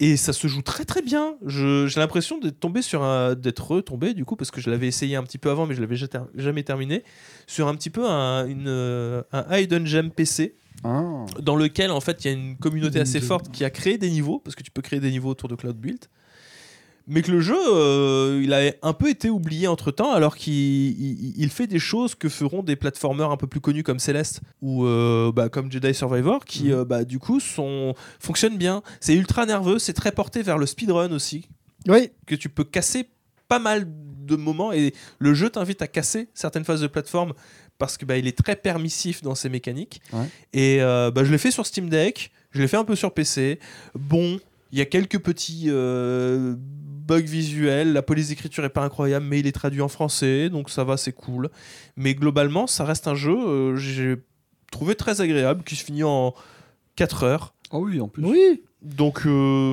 très intéressant. Euh, juste, peut-être, des fois, il y a des pics de difficulté assez vénères qui débarquent, notamment sur les derniers niveaux de- de- d'embranchement, parce que vous avez plusieurs fins, qu'il faut, faut remplir plusieurs fins. Il y, a, il y a certaines fins qui sont très très compliquées, et c'est peut-être un des trucs que je lui reproche, c'est qu'il y a certaines fins qui ajoutent des mécaniques de, de level design que tu n'avais jamais vu avant. Ouais. Genre, euh, tu joues tranquille, t'es content, tu vas vite, et puis d'un coup, dernier niveau, nouvelle et règle. juste sur ce dernier niveau, bah, tu découvres qu'il y a des plateformes, il y a des, des plateformes en fait qui aspirent ton énergie, et donc Ouais. tu peux plus, tu peux plus dash avant, et tu peux plus courir. Oh. Et du coup, tu fais, mais pourquoi vous me mettez ça maintenant sur juste ce niveau, et pourquoi vous vous me l'avez pas montré avant euh, ce genre de mécanique là, parce que bah, on est quand même très avancé dans le jeu. Mais c'est pas grave, ça reste cool, et surtout ce qui est bien, c'est que ça a beau être un vieux jeu de 10 ans quand même bientôt. Ouais, 2014, Ouais, effectivement. quand même, hein. Euh, ben, il est toujours soutenu. Oh Voilà, donc il y a des petites mises à jour de performance. euh, Il y, y avait eu entre temps l'ouverture ben, à, la communauté. euh, donc ça c'est cool. Il y a, il, il y a le 140 FPS qui est supporté, euh, ce qui est très important pour ce genre Pour un de jeu. speedrunner, Voilà. surtout. Donc très cool, Cloud Build, je vous le recommande. On se retrouvera la semaine prochaine pour vous parler euh, d'autres jeux qui se finissent en une heure ou deux. J'ai prévu de faire Gone Home Après, notamment. après Final Fantasy, ah, forcément. Moi, hein. Gnome, ça me fait pendant, plaisir. pendant Persona 3 Reload, parce Oh que là je l'aurais pas fini la semaine prochaine. Moi, j'envoie des gens au royaume des ombres. C'est bien. Allez, on passe à la suite. Eh bien, on va s'attaquer à l'actualité jeux vidéo sur cette deuxième partie du podcast avec, pour commencer, Ah, l'information. le podcast Xbox Business-. Phil Spencer Jr., nous t'écoutons. Le podcast. Après, tu te dis, mais pourquoi tu t'identifies euh, C'est oui, c'est moi, c'est vrai. Euh, bah écoute, un podcast qui n'était pas vraiment un podcast finalement, qui était plus une interview qu'un podcast. Ils ont, ils ont donné le nom podcast au truc. Bah, c'était un podcast. Non, ils ont pas dit à quoi on joue. Ils ont Ah. pas. oui, Ils bon, ont pas c'est- dit comment tu vas. Oui, c'est euh, ça, euh, il y a pas eu de- euh, Florian Philippot. Moi, euh, je joue à TC Pokémon TCG, C'est mais ça. je suis déçu. J'étais un peu déçu, mais voilà. Bon, on l'a eu finalement, on l'attendait. Un jeudi, c'était euh, le, le, le point de repère de tous ceux qui, euh, qui comme nombreux, nombreuses personnes, se sont dit Mais qu'est-ce que c'est que cette histoire? Que se passe-t-il? Caramba, qu'est-ce que c'est Aïe, caramba, comme dirait euh, Bart Simpson. Est-ce que vraiment c'est la fin de Microsoft? Exactement. Ainsi, il a répondu comme un inconnu. Il a fait Bien sûr que non, ce n'est pas la fin de Microsoft. Mais euh, bon, on a eu quelques, quelques précisions. Bon, forcément, on a eu les jeux qui allaient partir chez PlayStation. Et chez Nintendo. Et chez Nintendo, c'est vrai, mais bon, euh, forcément, donc on a eu euh, Sea of Thieves qui a été annoncé sur ces consoles. Pas sur, il est sur Switch aussi? Non, Oui, parce non, que- mais sur PlayStation. Après, c'est pas impossible qu'il arrive sur Switch aussi. Euh, Ça me. Oui, je pense que ça peut Bah, être possible. Il y aura on- Grounded sur Switch. Oui, ça par contre, Grounded. Donc. Alors, pour ceux qui ne savent pas, of Thieves, c'est le jeu de pirate euh, en multijoueur euh, très, très sympa qui va nous apporter plein de bons joueurs euh, exceptionnels. Du côté de Sony Du nouveau 100, du nouveau Ah ouais, 109. non, mais là, le, le 109. Vous allez les Là, là, je peux vous dire, les gars, quand eh, on vous attend parce que ça sera le 30 avril. Il va y avoir un pic de joueurs, mais ça sera peut-être pas les bons joueurs, tu vois. Va- Non, mais il va y avoir des joueurs qui vont arriver, ils seront là en tout bien tout honneur. euh, Are you Spanish Et non Putain, ça va être, ça va être ce film-là, tu sais, où t'as les petits, euh, t'as les enfants, ils entrent dans le jeu, tu sais, ils sont tout contents, ils ont leurs lunettes, et puis là, t'as as le gang avec les vestes en cuir et puis les couteaux à C'est la main ça. qui les attend. Eh, vous voulez jouer les pirates couteau papillon. c'est exactement ça, parce qu'il y a les joueurs PC et les joueurs Xbox qui les attendent, du coup, donc ça va être, ça va être exceptionnel. Grounded, Grounded qui était le jeu euh, Ouais, un peu Rust, mais j'ai rétréci les C'est gosses. ça, euh, euh, Grounded, euh, oui, c'est ça. euh, et, Roger euh, Rattray, donc, les on gosses. a eu aussi euh, Switch. le, le jeu que j'aime beaucoup, Pentiment euh, Pentiment, que Étagère avait fait une super review dessus. Ouais. Et, Hi-Fi euh, Rush, Hi-Fi Hi-Fi Rush. Forcément, bah, tant mieux pour Hi-Fi Rush qui va pouvoir, euh, 60 millions de ventes. qui va pouvoir rayonner euh, à l'international euh, sur tous les, tous les Il y a eu une annonce, hein, d'ailleurs, je me permets de faire un petit euh, pas sur le côté. Euh, Bethesda a annoncé un partenariat avec Limited Run Game pour faire une version physique de Hi-Fi Rush. Et ça, c'est très très très cool parce que vraiment, euh, c'est ce qui manquait. Parce que je Euh, pense qu'en goodies physique que tu peux avoir, t'as le, euh, le st- non non mais le, le strap qu'il a euh, euh, du coup euh, Chai Mhm. sur lequel il y a marqué Ibiki, qui le nom de projet du jeu. Oui, bah écoute, euh, en vrai, j'ai hâte de voir ça. Bon, euh, ça a été les annonces. Là, je vous ai directement sorti le plat du four, mais il y a eu des entrées quand même, parce qu'il y avait Phil Spencer, il y avait Sarah Bond, qui est la présidente of Xbox. On avait Matt Booty, qui était le head of Xbox Game Studio. Donc, c'était euh, tout, le, tout le gratin de Xbox, encadré avec Phil Spencer. Et bon, les propos, ils ont été assez simples. hein. C'était, bon, on va pas faire une Sega. Les Mhm. propos ils ont été assez Ils ont simples. été assez simples. Les, les propos ils ont été tenus. hein. Non, nous allons, euh, nous allons pas faire une Sega. Et alors, euh, j'ai- j'aime bien l'approche qu'ils ont en mode à fond dans le Game Pass, c'est cool, etc. Ils ont dit qu'ils allaient annoncer une nouvelle, euh, nouvelle console cet été. Ils parlaient des 34 millions d'abonnés du Game Pass, etc. Et alors, par contre, il y a un truc que je ne comprends pas, c'est que dans la foulée, il y a eu un euh, non, on va jamais, on va pas arrêter les jeux physiques. Par contre, la version améliorée de la Xbox qui va arriver euh, annoncée cet été, il n'y aura pas de, de port CD. Ouais. Donc c'est, je comprends pas le. non, on va continuer à faire du physique. Les, parmi les étagères les plus vides qu'il y a, et je ne parle pas d'une autre, hein, euh, dans les Ouais. magasins de jeux vidéo, c'est les magasins, enfin c'est les, les parties Xbox, et ils sont là en mode, on va faire plein de consoles des maths. Hors de question qu'on abandonne le physique, je vous le dis. On va garder euh, le physique. Il Tout va le monde rester. sait que c'est finito, c'est juste pour, euh, pour pas que ça parte. euh, Ouais, je suppose. Il sait que c'est un sujet un peu touchy sur la core base de peut-être Microsoft, Sony, tout ça. euh, Mhm. Mais bon, et les gars, au bout d'un moment, s'il y a bien un acteur dans lequel c'est compliqué déjà de base depuis trois ans de trouver des jeux physiques, c'est bien Microsoft. Et bon, ok, la console, elle, elle marche moins bien que la PlayStation, Ouais. mais euh, de base, même sur Amazon, c'est compliqué de trouver des versions physiques de certains jeux. Oui, c'est vrai. C'est- vrai. Donc bon, je sais qu'on y, on y vient petit à petit. Personne ne veut l'admettre parce que je sens que le premier qui va commencer à l'admettre, il va prendre la foudre. Genre vraiment de tout le monde, mais on, on s'en approche doucement. Bon, euh, c'était c'était plus un. C'était pas vraiment un podcast, c'était plus une énorme euh, annonce un peu encadrée. On a appris quoi Que euh, finalement, ils avaient 34 millions d'abonnés au Game Pass. Voilà, ils ont flex là-dessus, ce qui est pas énormissime quand tu sais qu'à côté PlayStation, euh, Et surtout que ça l'année dernière, ils étaient à 47 millions. Ça inclut aussi le, le Game Pass euh, Core. Oui, Donc, oui, non, euh, ça inclut tout. Donc bon, euh, c'est pas énorme. À côté, ils avaient des- annoncé des objectifs de 100 millions d'abonnés au euh, Game Pass d'ici 2030. Je sais pas s'ils atteindront ça, je t'avoue, parce que 2030, c'est pas si loin que ça quand même. Bon courage. Ouais, c'est ça, bon courage. Après, bon, ça peut se faire. hein. 34 millions d'abonnés au Game Pass, c'est pas tant que ça. hein. C'est pas tant que ça, parce que bah, je dis, on a en comparatif, on a 47 millions d'abonnés au PlayStation Plus en Ouais. août 2023. Eh oui. Donc euh, c'est là que tu vois quand même la, la monstruosité et la taille du parc PlayStation pour qu'il y ait autant d'abonnés au PlayStation Plus. Après, normalement, il est censé avoir le PC, mais peut-être que le Game Pass. euh, Alors, sur le marché PC, c'est quand même un peu, un peu compliqué de percer face à Steam. Oui, bah Steam a quand même ce côté, et puis ils ont, ils ont un écosystème qui est super intéressant. Je continue de vous le dire, et n'oubliez pas que vous pouvez rembourser vos jeux avant Puis, euh, excusez-moi, mais le, le coup de Palworld, version Game Pass et version Steam, Ça, c'était un coup de cut. hein. euh, ça, euh, c'était très couillon, ça. je, je continue de dire que la version Xbox, elle était euh, super mal euh, foutue euh, pour booster les ventes Steam. C'était obligé, je suis désolé. euh, Il y avait même pas les pseudos. Quand tu jouais sur le Game Pass, tu te connectais avec des gens et tu voyais pas les pseudos au-dessus de leur C'est tête. C'était Player One. C'est- Player Qu'est-ce que tu veux faire comme, contre ça? Euh, Déjà que le truc il a pas très bonne presse, que c'est pas forcément extrêmement intuitif le Game Pass sur PC. Ouais, non, mais là, et c'est- si en plus de ça, bah, euh, tu, C'est t'arranges versions- pas les choses. euh, Ouais, c'est des versions moins bien, donc c'est c'est dommage, c'était un, un truc raté. Bon, on a eu plein d'autres blabla, euh, pas super intéressant, à part vous inquiétez pas, on va pas arrêter. Euh, Il y a eu un moment un peu, un peu bizarre, euh, où ils ont flex, en mode, euh, bah, on est, euh, on est les numéros 1 sur côté, parce qu'ils ont récupéré Activision Blizzard, forcément. Donc, sais, ils sont devenus les éditeurs un peu. ouais, euh, ouais. Ils ont flex, et euh, personne leur a trop demandé bah, pourquoi vous avez. euh, Enfin, ça n'a pas trop été mis. Pourquoi vous avez licencié euh, 2000, 2000 personnes, personnes, euh, du coup, si. euh, Bon, euh, c'était avec des explications. Non, mais vous savez, faut, faut restructurer. euh, c'était toujours les mêmes trucs. Ce que je comprends pas, tu peux pas flex dans la même phrase. On est les premiers. Par contre, 2000 personnes au chômage, allez hop. C'est pour, c'était pour garder une ambiance saine dans la boîte. Bah oui, je suis sûr que c'est super simple maintenant que les Parce gens- que c'était 1900 personnes toxiques, vous comprenez. euh, C'est bizarre, c'est bizarre. Euh, je pense pas que c'était la meilleure approche à avoir et surtout la meilleure excuse à avoir. Du coup, c'est pas forcément une bonne excuse. Euh, mais c'était c'était tout ce qu'il y avait à retenir, je pense, de, de ce podcast qui, euh, qui a juste bah, confirmé que non, Xbox ne va pas mourir, Xbox ne va pas devenir un éditeur tiers. Il se recentre et on aura encore droit à des consoles. À voir ce que, à la gueule que va avoir la console cet été et surtout euh, le, ce qu'elle proposé parce qu'on on revient toujours au débat de la console pro est-elle un, un problème pour les générations?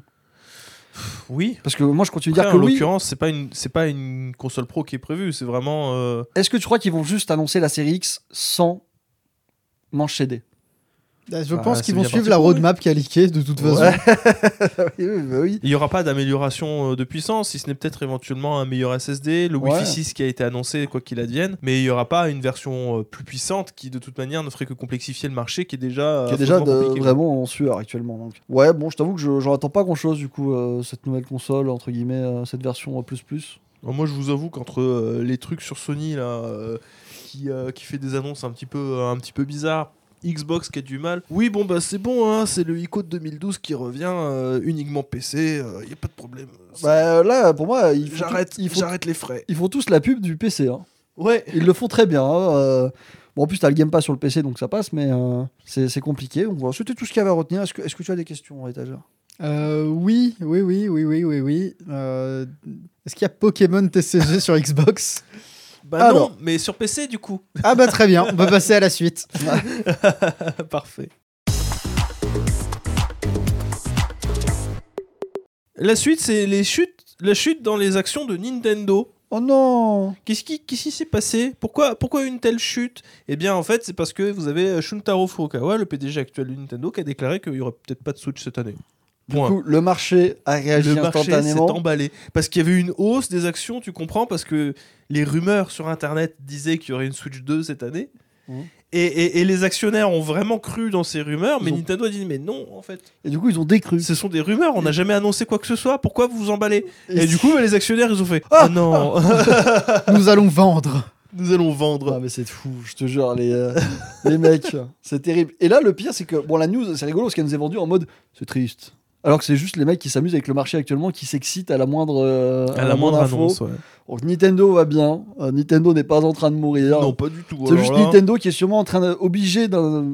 Je pense que quand tu vois tes actions qui montent comme ça, comme ça, comme ça, tu te dis, faut peut-être que j'arrête parce que c'est bien que ça monte, mais euh, j'ai rien sous le coude. si je le laisse remonter, ça va tomber de très haut. Ça, ouais, ça va Donc euh, bon, il n'y a pas énormément de choses à dire là-dessus à part de. euh, oui, puis bon, on y va. revient, la Nintendo Switch 2 tout le temps et encore. on, euh, Oui. Mais je- je- en vrai, ils vont, ils vont très certainement l'annoncer genre en fin d'année pour une sortie en 2025, euh, quelque chose par là. De toute manière, ça, ça arrive. Vous voyez, aujourd'hui, Mhm. à Poitiers, il pleut. Je suis sûr qu'il va y avoir du soleil à un moment. Je retire mes actions. Je vais retirer mes actions, je vais vendre et te faire diminuer de 8%. Je te, je te laisserai pas dire qu'il va faire En beau. quoi? Tu- En poids En feur, ok Hop là, on vient de perdre 3% en bourse encore là, bien joué. Oh bah super, merci beaucoup étagère. De Mais rien. attends, mais on n'est pas coté en bourse. C'est vrai, ça serait, ça- ça serait bien. hein. Non, ce serait pas bien. Chaque podcast serait une Non, catastrophe. parce qu'à n'importe quel moment, ça veut dire qu'il y a Vivendi qui rachète toutes mes parts et c'est lui qui devient ton patron. Ah merde. Et tu deviens euh, employé de Bolloré. Oh merde. Bref, euh, heureusement, on va enchaîner direct. Heureusement, tout va bien pour rattraper le coup. Il y a eu un Nintendo Direct Genre vraiment. Destiné au tiers. Hop hier, là. destiné ouais, aux partenaires. hein. C'était un partner showcase.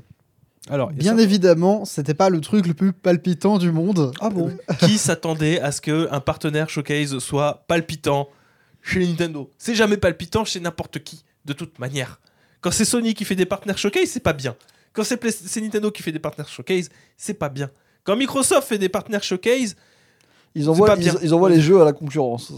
Il y, a- y y plein de jeux. Bon, alors je dis, c'est pas bien, j'exagère. Oui, des- en vrai, c'est sympa. Moi, il y a quelques sympa. annonces là-dedans qui me font bien Il y plaisir. a quelques annonces qui font pla- plaisir, etc. Mais je pense qu'encore une fois, il y a eu une flambée des attentes de la part des joueurs et des joueuses Mais qui se sont le- dit Oui, Eh ben, je veux le nouveau Smash Bros. Je veux l'annonce du nouveau Ah oui, Zelda. euh, Et puis peut-être qu'il y aura un nouveau Mario. Et puis, eh, pourquoi pas Hollow Knight Silksong hein, On sait jamais. Bon, non. Alors, Hollow Knight Silksong, peut-être. Il y aurait pu, encore une fois. Comme à chaque fois. Mais regardez, Mais il non, pleut dehors. Un jour, il fera beau. Arrête de faire chuter la bourse de Poitiers, s'il te plaît. Hollow Knight Silksong, c'est une histoire qu'on raconte aux enfants pour qu'ils se tiennent bien. Ça n'existe pas. Il n'y a pas de Hollow Knight Silksong, il n'y a pas de reine d'Angleterre, il n'y a pas de fée des dents. Mais elle est morte, la reine d'Angleterre. Ah, ah, Euh, et voilà. Ch- bah oui. Euh, bah voilà. Et bah c'est bien. Mais sinon, qu'est-ce qu'on a eu dans ce. Bon, dans des ce trucs intéressants. Bon, du bah, Monkey Ball. durait- il, a, il a- il a duré 23 minutes, quand même. Oui, 23 minutes. ça, ça a commencé par Grounded. Oui, ça a commencé par Ah. Grandit qui débarque sur. euh, sur euh, je pense, va faire son boucan. Voilà. Tu crois? Oui, c'est le genre de jeu que t'es content d'y jouer en portable. euh, et je pense pouvoir jouer avec tes copains à Grounded sur Switch, ça peut être très très cool. hein. Ou sur Steam Deck À, à voir s'il y a le cross-platform après. J'ai pas vu passer ça. Moi, je t'avoue que j'ai un peu peur hein, pour Grandit parce que bon, la Switch, tout ça, c'est Ah pas. bah, T'as peur pour la Switch du coup. J'ai peur qu'elle brûle. je crois qu'il y a quel certains bâtiments, faudra pas les faire. hein. non, non, non, non, ça c'est sûr. hein. On a eu euh, un jeu, la suite, Ender qui, se- Magnolia. voilà, qui se passe dans l'univers de euh, Ender's Lily. Ender Lilies. Ender Lilies, pardon, qui est un Metroidvania, si j'ai pas de bêtises. Oui, c'est ça. Ouais. Donc, euh, jolie annonce. Pourquoi pas? C'est intéressant. On a eu Arranger, Role Oui. Puzzling Adventure. oui, tout à fait, tout à fait. Ranger bah, Puzzle Game. On a eu un peu de gameplay de Unicorn Overlord, le prochain tactical RPG de. VanillaWare. Ah, on arrive à autre chose. Mais à chaque fois, genre, je crois qu'on a déjà eu cette. euh, C'est une collaboration entre VanillaWare et Atlus. Mais c'est du VanillaWare Non, mais moi, ça me fait phaser. Qu'est-ce que. Qu'est-ce qui se passe? Quoi? Comment ça se fait? Il y, a- il y a des points que je confonds dans le jeu vidéo. Déjà, Ninja Theory et Team Ninja, pour moi, Arrête. vraiment un coup sur deux, Tu confonds. c'est pas possible. Mais Et- c'est c'est édité par Atlus. Ouais, non, mais écoute, moi, quand je le vois, le Unicorn Overlord, je me dis, non, mais certes, ça a l'apparence d'un VanillaWare. Ça a l'odeur d'un VanillaWare. Ça a le goût d'un VanillaWare. ça dégage l'aura d'un VanillaWare. Mais est-ce que c'est vraiment un VanillaWare? Et oui, oui, c'en Oui, c'est un j'oublie à VanillaWare. Bref, Tactical RPG de VanillaWare qui a l'air toujours aussi incroyable. hein. Moi, j'ai très très hâte de pouvoir l'essayer. En tout cas, parce qu'il est très beau. mais moi j'aime bien de toute façon l'approche artistique des VanillaWare. Donc euh, j'étais client des... Grim- Ouais, c'est bon, tu peux t'arrêter. Non, On On s'arrêter là, non, on non, Joël, bien j'étais- entendu. J'étais déjà, j'étais déjà fan de, euh, de, de Grim Grimoire à l'époque de la PS2. J'ai eu Valkyrie, euh, j'allais dire Valkyrie Profile, mais Pas pas, du du, tout. Non, non, Odin Sphere. Qu'est-ce que tu Muramasa, Mu- Odin Sphere Muramasa, effectivement. Muramasa, moi je l'ai fait la version Rebirth, je l'ai fait sur PS Vita. Il y a Dragon's eu Crown. Dragon's Crown, euh, 13 Sentinel. Et là, c'est le dernier. Et, et c'est très chouette. C'est des jeux que j'aime beaucoup. Ils sont tous très très bien. On a eu l'annonce d'un portage remasterisé de Monster Hunter Stories, le premier du nom. Ça, c'est bien. Ça C'est fait un- son boucan. Oui, c'est un jeu relativement sympathique. Il était bien, celui sur 3DS. Non, mais ce sera encore un million d'exemplaires vendus par Capcom. Et la suite. et qu'a-t-il eu ensuite, monsieur? Euh, Disney Epic Mickey. Mikey- Rebrushed. Zut, je, Mickey. je me suis Mickey, trompé de truc. Voilà. Mickey. Epic Mickey. Rebrushed. Ouais. Est-ce que c'était attendu? Est-ce que ça Bon, t'a ça rendu fait un moment qu'on avait, euh, qu'on avait bel espoir de revoir Epic Mickey, effectivement, qui est euh, un jeu qui est relativement formidable. D'ailleurs, je saurais que trop vous le conseiller. Le premier était sur Wii, il me le, semble. le, le 2 aussi, mais le 2 est moins bien, je Ah, crois. le 2 est moins bien. Ouais. Le 2 a beaucoup divisé. Le, le premier, en tout cas, était vraiment très chouette. On a une refonte complète de la direction artistique. Ils ont annoncé qu'il y aurait toujours l'utilisation du motion gaming ou pas du tout? J'ai pas l'impression qu'ils aient communiqué dessus des Il masses. était sorti sur Xbox 360 aussi, je crois. Euh, le deuxième, oui, le premier, je sais plus. Je crois pas. On a des doutes, vous nous le direz en commentaire très probablement. compte sur vous.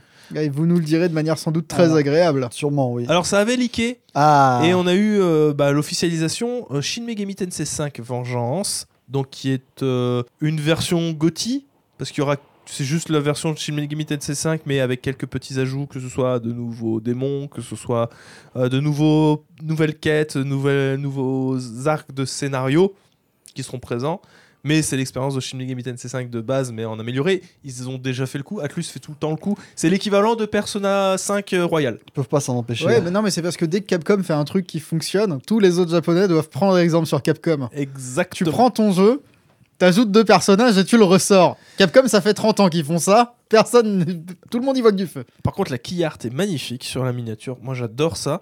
Euh, toujours est-il que c'est pas la seule annonce qui a été faite. Alors, ça n'a pas été annoncé dans euh, le Nintendo Direct, évidemment, mais qui dit euh, comment dire rebrandage de Shin Megami Tensei 5 dit aussi portage. Et ça va débarquer sur PlayStation 4, PlayStation 5, Xbox, Xbox One Et Non. PC, et PC. Et donc, Steam Deck. Steam Deck. Voilà, vous me voyez venir, ce qui fait que ce sera une Oh là là. meilleure façon d'en profiter que la Switch de base. Non, mais il avait des problèmes. Gabe. Il avait du mal à, à tourner sur Switch. Ouais. Il y avait des, des forts ralentissements. C'est Atlus qui essaye le monde ouvert chez Megami Tensei 5. Écoutez, si Shin Megami Tensei 5 sur Switch se vend correctement, on aura sans doute le droit. Ah mais c'est bien vendu. Euh, Shin Megami Tensei 4 Apocalypse, il était, euh, c'était sur 3DS ou il est ressorti ailleurs après Que sur 3DS. Que sur 3DS. Ouais. ok. Parce mais Shin eu- Megami Tensei 5, il me semble qu'il a dépassé les 5 millions d'exemplaires. Oui, Ah oui, oui. Mais il me semble que le Nocturne, il est ressorti sur Switch. Non. Ah bon? Euh, oui, pardon. No- C'est le 3, hein. Le Nocturne est sorti sur Switch. Ouais. Il est sorti sur Switch et il est sorti aussi sur PC. C'est l'inverse, euh, quand je te regarde, c'est vraiment l'inverse de You Never See It Coming. You Always See It Coming. oui, mais il est sorti sur PC. Ah non, pardon, j'ai dit bêtise. Pas 5 millions, mais 1 million 100 000 quand même. Pour Shin Megami Tensei 5, c'est le- l'opus le plus vendu. hein. Ah ouais, non mais euh, entre 1 million Ouais, et il y a- 5 il y a- millions. Il y a un hein. sacré. Excusez-moi, Ah, bah, oh, ça va. Et euh, il y arrivera aux 5 millions s'il sort partout ailleurs. Bon, peut-être Oui, pas. oui, C'est optimiste, mais c'est bien optimiste. Non, mais c'est c'est le, le Shin Megami Tensei. C'est comme les, les 100 millions d'abonnés au Game Pass, on y croit, t'inquiète Oh, pas. ça va. eh, oh. Mais en tout cas, ça reste le plus vendu. Oui, c'est vrai. Voilà. hein, euh, donc, euh, ça fait plaisir de voir tout ça, de voir que Shin Megami Tensei euh, arrive à se vendre. euh, Malgré le fait que ce soit devenu un spin-off de Persona Non, non, mais c'est c'est cool que Shin Megami Tensei arrive à se vendre autant frontalement qu'un fond de tiroir de Capcom. Ça fait plaisir. On a eu l'annonce de Star Wars Battlefront Classic Collection et ça, Ah, ça, mesdames, ça fait messieurs, plaisir. Poulet. ça, ça fait plaisir. Et moi, Les- j'ai les, l'impression- joueurs, les joueurs Switch qui peuvent être en 2006, là, ça, ça marche bien. Moi, j'ai l'impression que Battle. En fait, j'ai plus de hype pour euh, Battlefront 1 et 2 parce que j'ai l'impression qu'ils ressortent tous les lundis. C'est à cause de Dice. Bah non. A- C'est la première fois qu'ils ressortent? Ouais, Ouais, ressorti. C'est la première fois. Et c'est Ah. les, versions c'est- PS2 c'est les originaux, ça. Oui, oui, oui, tout à fait, que tout le monde attendait. Et ils apportent quelques petites nouveautés, comme quelques petits nouveaux personnages. Ouais. Et surtout la réouverture des serveurs pour Et jouer jusqu'à surtout, 64. J'ai pas le-. J'ai pas les lunettes teintées de euh, fan de Star Wars. Oh. Donc, ajouter les, les personnages, c'est bien, mais Grievous, mec, tu te rends compte? Ouais, non, bah, il était de base dans le jeu. Ouais, mais on peut, on peut rejouer Grievous sur des Ouais, serveurs non, avec mais des ils- gens. en grande pompe, ils arrivent, ils font un gros plan caméra. On a ajouté Kit Fisto J'ai envie de dire oui. Et donc, non, mais, non, mais là, là où tu. euh, le, le plus important, c'est les serveurs. C'est le serveur. C'est le serveur, en fait. Le plus important, c'est les serveurs. C'est le pou- de Ouais. se dire que tu vas pouvoir rejouer à, c'est- une- à un simili Battlefield 1942 à la troisième personne. non, mais moi, ce qui, enfin, moi, c'est juste, je fais juste des vannes. hein, tu Oui. vois, mais c'est. Mais tu, tu joues avec ta vie, là.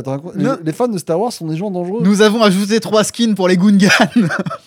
Mais j'achète. Euh, ah bon? Oui, bah il faut. Tu sais que c'est une petite franchise, euh, Star Wars. hein, Il faut les soutenir. Ouais, je comprends. je- Non, mais Ouais, en vrai, Ces oui, petits euh, indépendants. Ouais, bah, surtout ces Battlefront qui, euh, pour moi, méritent de revenir hein, sous une certaine forme. euh. C'est pas que j'aime pas les, euh, les versions de Dice, mais euh, je pense qu'ils se sont éloignés un peu du Euh, mood. euh, complètement. complètement. Ils ont juste pris un Battlefield. Ils, ont- sont très forts pour faire des Battlefield. hein. Ouais, c'est parce qu'à la base, Battlefront, c'est Oui. un simili Battlefield Oui. euh, qui, euh, qui se mettait à la troisième personne.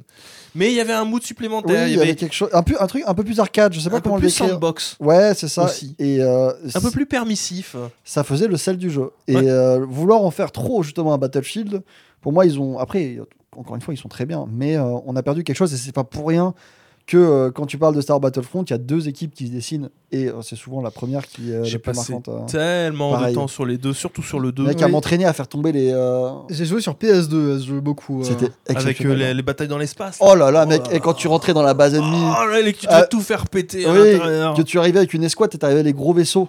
Et en plus, c'était coopératif. Sur Ah PS2, ouais, tu ouais. pouvais jouer à deux en écran splitté. Oui, moi je me souviens quand, euh, quand t'as- tu tombais sur quelqu'un qui avait réussi à sortir un Dark Maul, il y avait du caca dans ton pantalon. Ah ouais, ouais, je ouais, me souviens. T'entendais les là, tu fais non, c'est pas Non, lui. non, merde. Mec, courez, courez. et c'était si bien. Donc, T'es euh, t'es là avec ton Stormtrooper, il a un bazooka, mais euh, ce sera pas Mais du coup, j'ai pas vu s'il ressortait sur PC ou pas.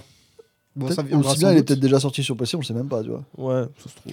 La suite, c'était South Park Snow Day, qui Ah. continue de se préciser. Dont la seule chose qui m'intéresse, c'est la version collector. Pourquoi Ah ouais Parce qu'il y a un.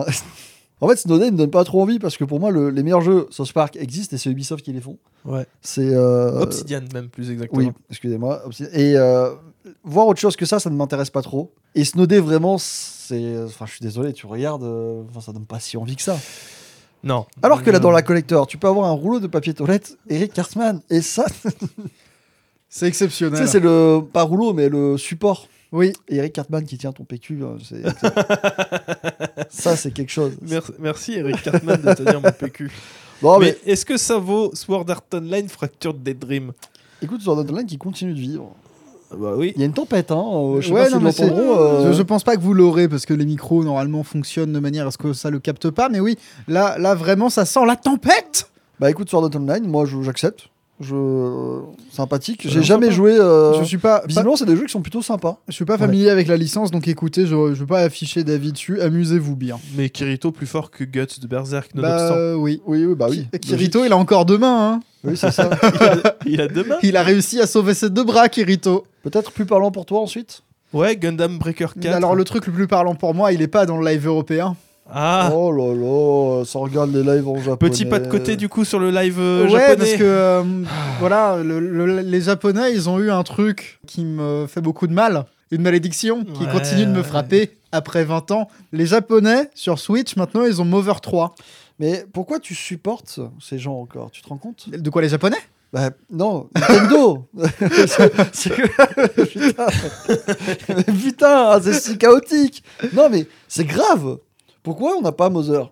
Bah parce que Pourquoi on n'a pas maman? Ainsi va la vie. Non mais pourquoi on n'a pas le droit d'avoir une mère nous aussi? Non mais nous on n'a rien, nous on a. Mais moi je trouve ça honteux. N'importe quel autre éditeur, géant ou constructeur ferait ça, ça serait en mode euh, vous êtes des, des enfoirés, c'est pas Non mais possible. sur Twitter, les gens ont saisi l'annonce en tout en japonais.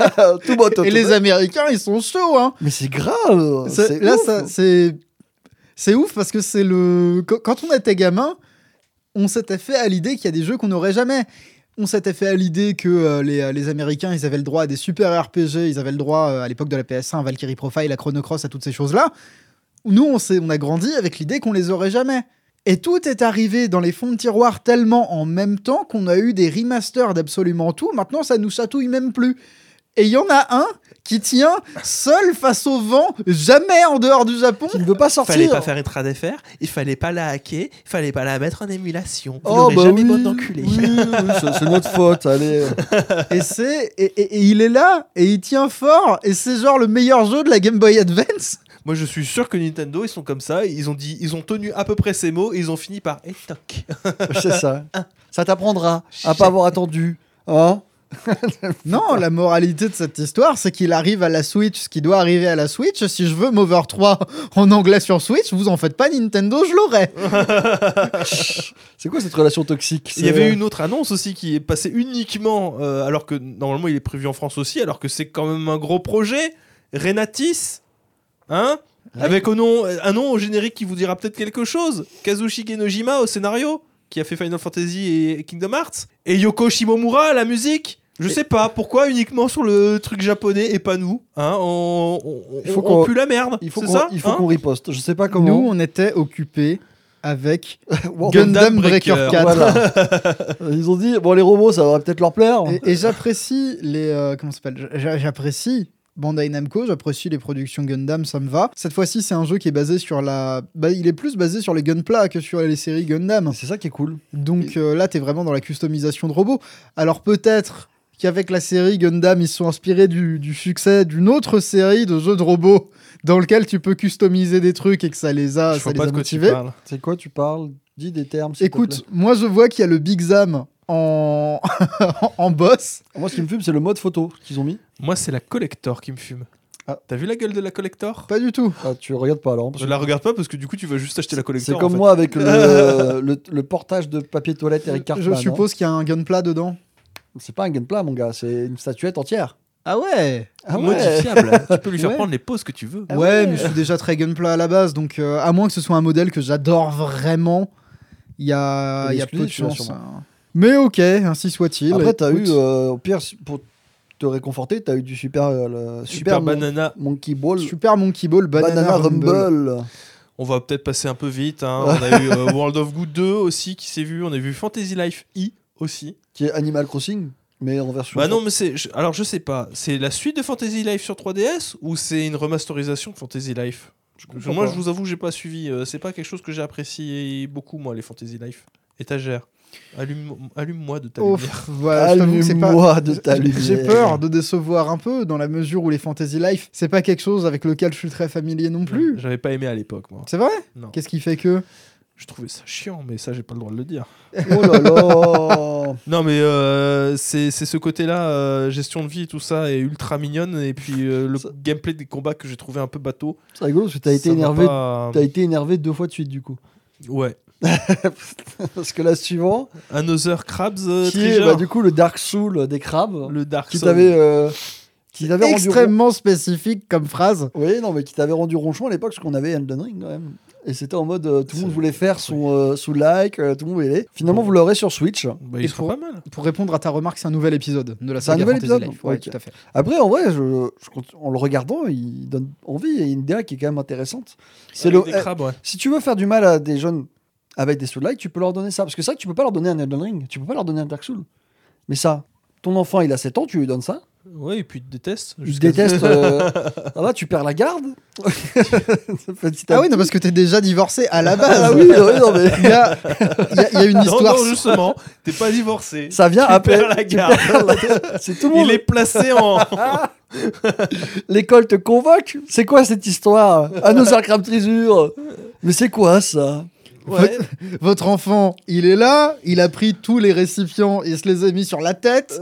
Il a une fourchette qu'il a chopée à la cantine, il se bat avec. Qui fait des roulades insupportables. Tu peux Insupportable. pas lui acheter Mario comme à tout le monde. Truc plus intéressant, c'était Penis Break Breakaway, qui est un platformer 3D fait par. Alors, je crois que c'était ceux qui avaient fait Sonic Mania, mais je dis peut-être des bêtises. Non, non, non, c'est Evening Star, Penis Big Breakaway. Et euh, Mais ils avaient fait un Sonic, je crois, ou un fan game Sonic. Bon, c'est possible, hein. c'est possible parce que de toute façon, ça sent, ça sent très bon. Ça sent, euh, ça sent le, le fan game tiré de euh, comment ça s'appelle? Ils ont un lien avec Sonic visiblement parce qu'ils ont été euh, relativement proches de Sega. Ils ont été. euh, Quel gars? Hmm? Quel gars? Des gars qui? En gros, qu'il faut savoir. non, non, mais Très premier degré. Là, il est en mode. Alors, je vais vous Non, non, j'essaye de, j'essaye vraiment de, de, de résumer l'histoire d'Evening Star dans ma tête. Evening Star, c'est un studio qui a été fondé par Christian Whitehead, qui est la personne avec laquelle Sega a collaboré pour Sonic Mania. Mhm. Voilà, Voilà. c'est bien ça. Voilà, c'est bien ça. Ça fait quelques années qu'ils sont sur Penis Break- Big Breakaway et au vu de leur, de leur, euh, leur proximité avec euh, le, le- le game design à la Sonic et même Sonic en tant que licence en général, effectivement, c'est normal que Penis Big Breakaway ressemble à un Sonic 3D avec 2-3 twists. Mais fonctionnel. Oui, oui. ça a l'air fonctionnel. le point de euh, maintenant le point de détail à savoir, c'est que c'est du bouche à oreille. Je ne sais pas à quel point c'est officiel, mais Evening Star, c'est aussi un, un studio qui est proche de Sega, à un point tel qu'ils ont été envisagés à un moment pour développer le Sonic Superstar. Au final, ça n'a pas été eux, c'est Arzest qui s'en est occupé et la Sonic Team bien évidemment qui chapeaute le projet. Et là, on les revoit euh, bah, du coup sur ce projet-là qui est euh, le, le- le Penis Big Breakaway. Et moi, ça me fait très plaisir. Pénis. ouais. Penis, Vous, vous dites euh, pénis depuis tout à l'heure, mais c'est pénis. Euh, et Penis. Insistez là-dessus. Hein, parce que- Penis Big Big Bang. On va, on va enchaîner. Pénis. on a eu un mode multijoueur pour Suika Game.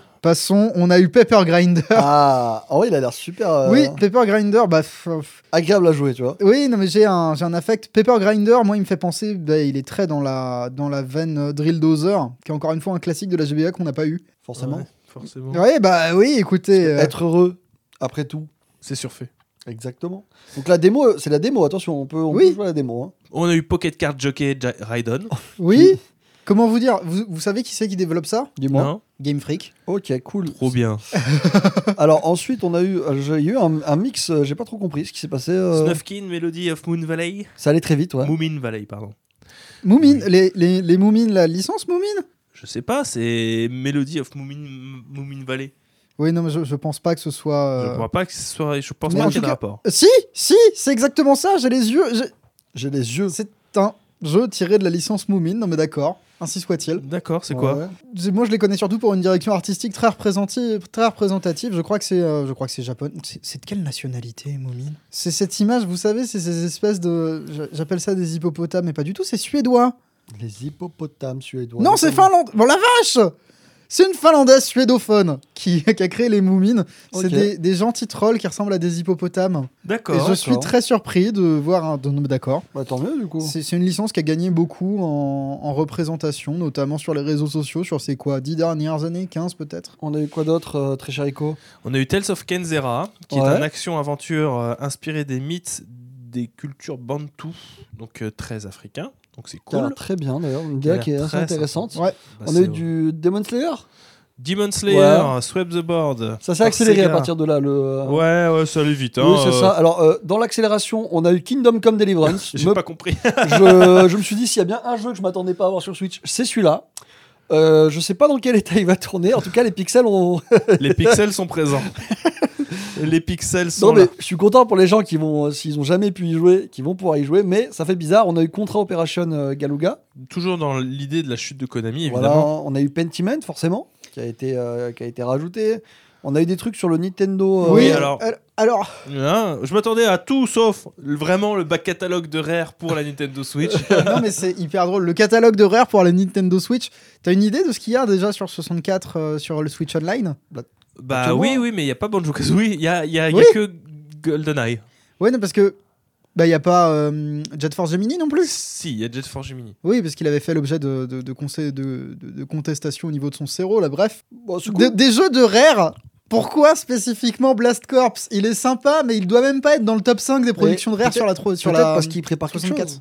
Peut-être qu'ils pré- préparent quelque chose et qu'ils veulent pas. euh, Ouais. wink, Après, wink. bon, c'est important d'avoir euh, le maximum de jeux, peu importe euh, d'où qu'ils viennent ou d'où- d'où qu'ils sont. C'est bien ce que tu dis là. Oui. non, mais oui. euh, Oui, mais Il bon. n'y a pas que Blast Corp, il y a aussi euh, Killer Instinct, euh, il y a Battletoads sur Super Nintendo qui débarque, il y a Snake Battle and Roll, Rattle, il y a Rattle RC Pro AM. Ouais. Oui, bah, tant de. Non, mais quand t'as une idée de ce de quoi est composé le, euh, le, le catalogue de Rare pour la 64, il est super, hein, Blast Corps. Ouais. Vraiment, c'est un excellent jeu. Mais pourquoi Blast Corps Ah, écoute, c'était pas la plus grande surprise qu'on a eu une énorme parenthèse sur la fin aussi. Ouais, on a eu a- une surprise, Ah. c'était inattendu. Le Endless. Océan Voilà. On Mec, est là euh, En plus, en- alors visiblement, on peut y jouer à plusieurs. Oui Sur moi, ça, ça m'est inconnu et je trouve ça très sympathique. Ouais. Ah, Alors, un Endless, jeu Wii. Endless. Océan, ouais, c'est euh, c'est- c'est une licence de la Wii, contemplatif à fond, Ouais, exploration des fonds marins. Tu prends des photos. Tu euh, prends des photos, c'est vachement bien. Le, le- vraiment, Endless Océan sur Wii, c'était très très cool. C'était, euh, mais encore une fois, ouais, c'est un jeu qui est dans, qui est dans un- une humeur très contemplative. Et tu vas en parler du fait qu'on peut jouer jusqu'à 30 À Endless Océan Ouais. Oh là là, oh la dinguerie. J'ai du mal à me dire, ça va se faire, tu vois. 30 joueurs non, mais ça suppose de réunir 29 autres joueurs qui ont envie de jouer à Endless Océan Endless Océan, avec oui, moi. pour prendre des photos euh, tous ensemble. En vrai, ça, euh, ça a l'air très sympathique. Ouais, euh. enfin, ça- là pour le coup ça fait vraiment tourisme de masse. euh, Oui, et, bon, euh, pourquoi c'est- pourquoi est-ce que- que... les coraux sont en train de mourir mais... C'est vrai, qu'à un moment, il y a une scène où on les voit tous rentrer dans des ruines, mais genre ils sont 30 à se suivre. Je fais, bah voilà, bah voilà, vous voilà. allez tout niquer. Non, mais sinon, c'est très sympa. Je regarderai ça, euh, voir à combien euh, il est proposé, mais euh, pourquoi pas. Et ça s'est terminé là-dessus. Et ça s'est fini là-dessus. C'était intéressant mais pas... Il y a eu des hauts, il y a eu des bas, il y a eu des E Il y a eu Eba aussi. et bas, exactement. Excusez-moi, j'ai pris 2 D6 euh, dommages mentaux. On passe à la suite. La suite, c'est Helldiver 2. Bon, c'est juste une déclaration. Qui est importante à, à souligner. Non, Il y a, y pas. Non, bah, dans- dans- les couilles, je suis désolé. Après l'année qu'on a eue, Oh très, cher, très cher Florian, quand même, tu peux pas dire qu'on s'en bat les couilles. On va, on va passer vite fait là-dessus, mais tu peux pas. En fait, c'est- c'est par le contraste que tu l'as foutu là-dedans. Parce que qu'un mec qui déclare non, on a eu un succès, mais euh, vous inquiétez pas, ce succès ne va pas faire embaucher plus de monde. oui. Bon, Ça aurait été n'importe quand, on s'en foutrait. Et même ça aurait été triste parce que bah non, bah pourquoi vous embauchez pas? Mais c'est quoi C'est euh, Surtout qu'il ren- il rencontre quand même de sacrés problèmes de serveurs en ce moment, Helldivers Ouais. 2. c'est pas en embauchant plus de gens qu'il va ranger les serveurs. Il faut acheter plus de serveurs. C'est- c'est pas aussi C'est facile. vrai. Je- je- On a des problèmes de serveurs, mais je viens d'embaucher 1000 personnes. On va travailler dessus. Non, mais voilà. Donc, le patron de, euh, du, du studio qui a, qui a mis en, en place Helldivers, qui rencontre un succès monstre dernièrement, a dit que- qu'il a critiqué la surembauche dernièrement dans l'industrie. Voilà. Euh, dernièrement, c'était voilà. pendant le confinement. Pendant le Euh, confinement. Là, c'est la- la- le surlicenciement qu'il y a. Oui, voilà, qui a déclenché le surlicenciement que on connaît. Et euh, c'était, il n'y a pas grand chose à dire à part de, c'est pas un truc qu'on compte faire nous, et en plus c'est vraiment un truc euh, foireux. Donc euh, à souligner, juste à le dire, c'est important. Si euh, les studios prennent euh, cette approche maintenant de, on gagne, on réussit à faire des jeux qui fonctionnent, on va pas doubler nos effectifs du jour au lendemain sans trop de raison. Je trouve que c'est plutôt positif quand même. Oui, oui. Enfin, c'est positif. euh, par c'est-à-dire que- surtout quoi. J'ai Oui, du mal à me réjouir de, de mouvements de ressources humaines. Oui. oui. Moi aussi. Oh là là. mais non, mais admettons, c'est bien. non, mais c'est positif. Gardons-le, voilà. Bon, Got- personne ne got. sera embauché chez Arrowhead Studio. pour le moment. et c'est bien. Mais là, bah, vous m'emmerdez. envoyer vos candidatures vous- spontanées à d'autres studios. Vous avez l'art et la manière de rendre détestable quelque chose de normal. Ouais, on la a news fait, suivante, s'il vous on a fait une chaîne YouTube gaming basée sur ce principe.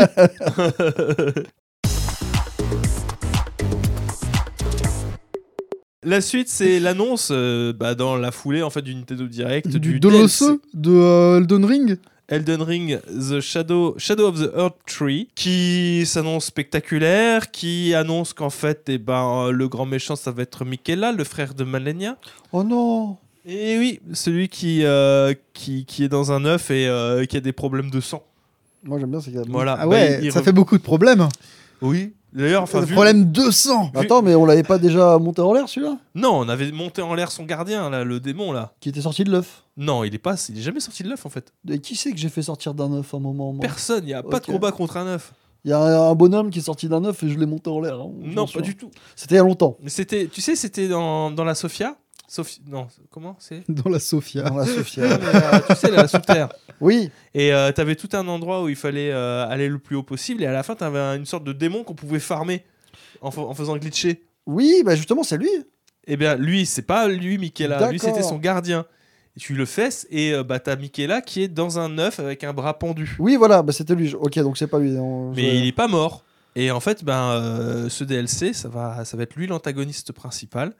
Et euh, écoutez, Eh, Cette famille nous cassera les couilles jusqu'au bout. il va y avoir des boss inédits, il va y avoir une zone d'exploration. Ça s'annonce comme étant un bon rajout d'une vingtaine d'heures de contenu, ce qui, euh, moi personnellement, me, me rend tout chose. Je vais devoir réinstaller le jeu et revérifier mes builds pour pouvoir enchaîner dès le mois de juin On va faire mon sur build, cette extension-là. En plus, euh, en, en plus, comme j'avais platiné le jeu, je serais obligé d'avoir le 100% maintenant pour que ça soit. Ah oui Alors du coup, quelle est la fin canon? Mais je sais pas, parce que c'est ça se positionne pas sur la fin, c'est entre les deux en fait. si. Ah. Peut-être que ça va conditionner une autre, une nouvelle fin. En tout cas, j'ai bien aimé le, le boss panier à salade à un moment. Le là. boss panier à salade, moi Ouais. j'aime bien le monstre là, euh, sensu là qui t'aspire la tronche, et le- le- l'espèce de lion là, euh, tout, tout, tout, tout désarticulé. Ouais, ouais, il va y avoir des morts violentes. Ouais, ouais, ouais, ouais, ouais, Euh, préparez-vous. ouais, ouais, ouais, ouais. Waouh. C'est. Ouais, non, je regarde les images. Je pense que, ouais, Elden Ring, tout est KO. Désenchanté. Désenchanté, oui. Je Tout est KO.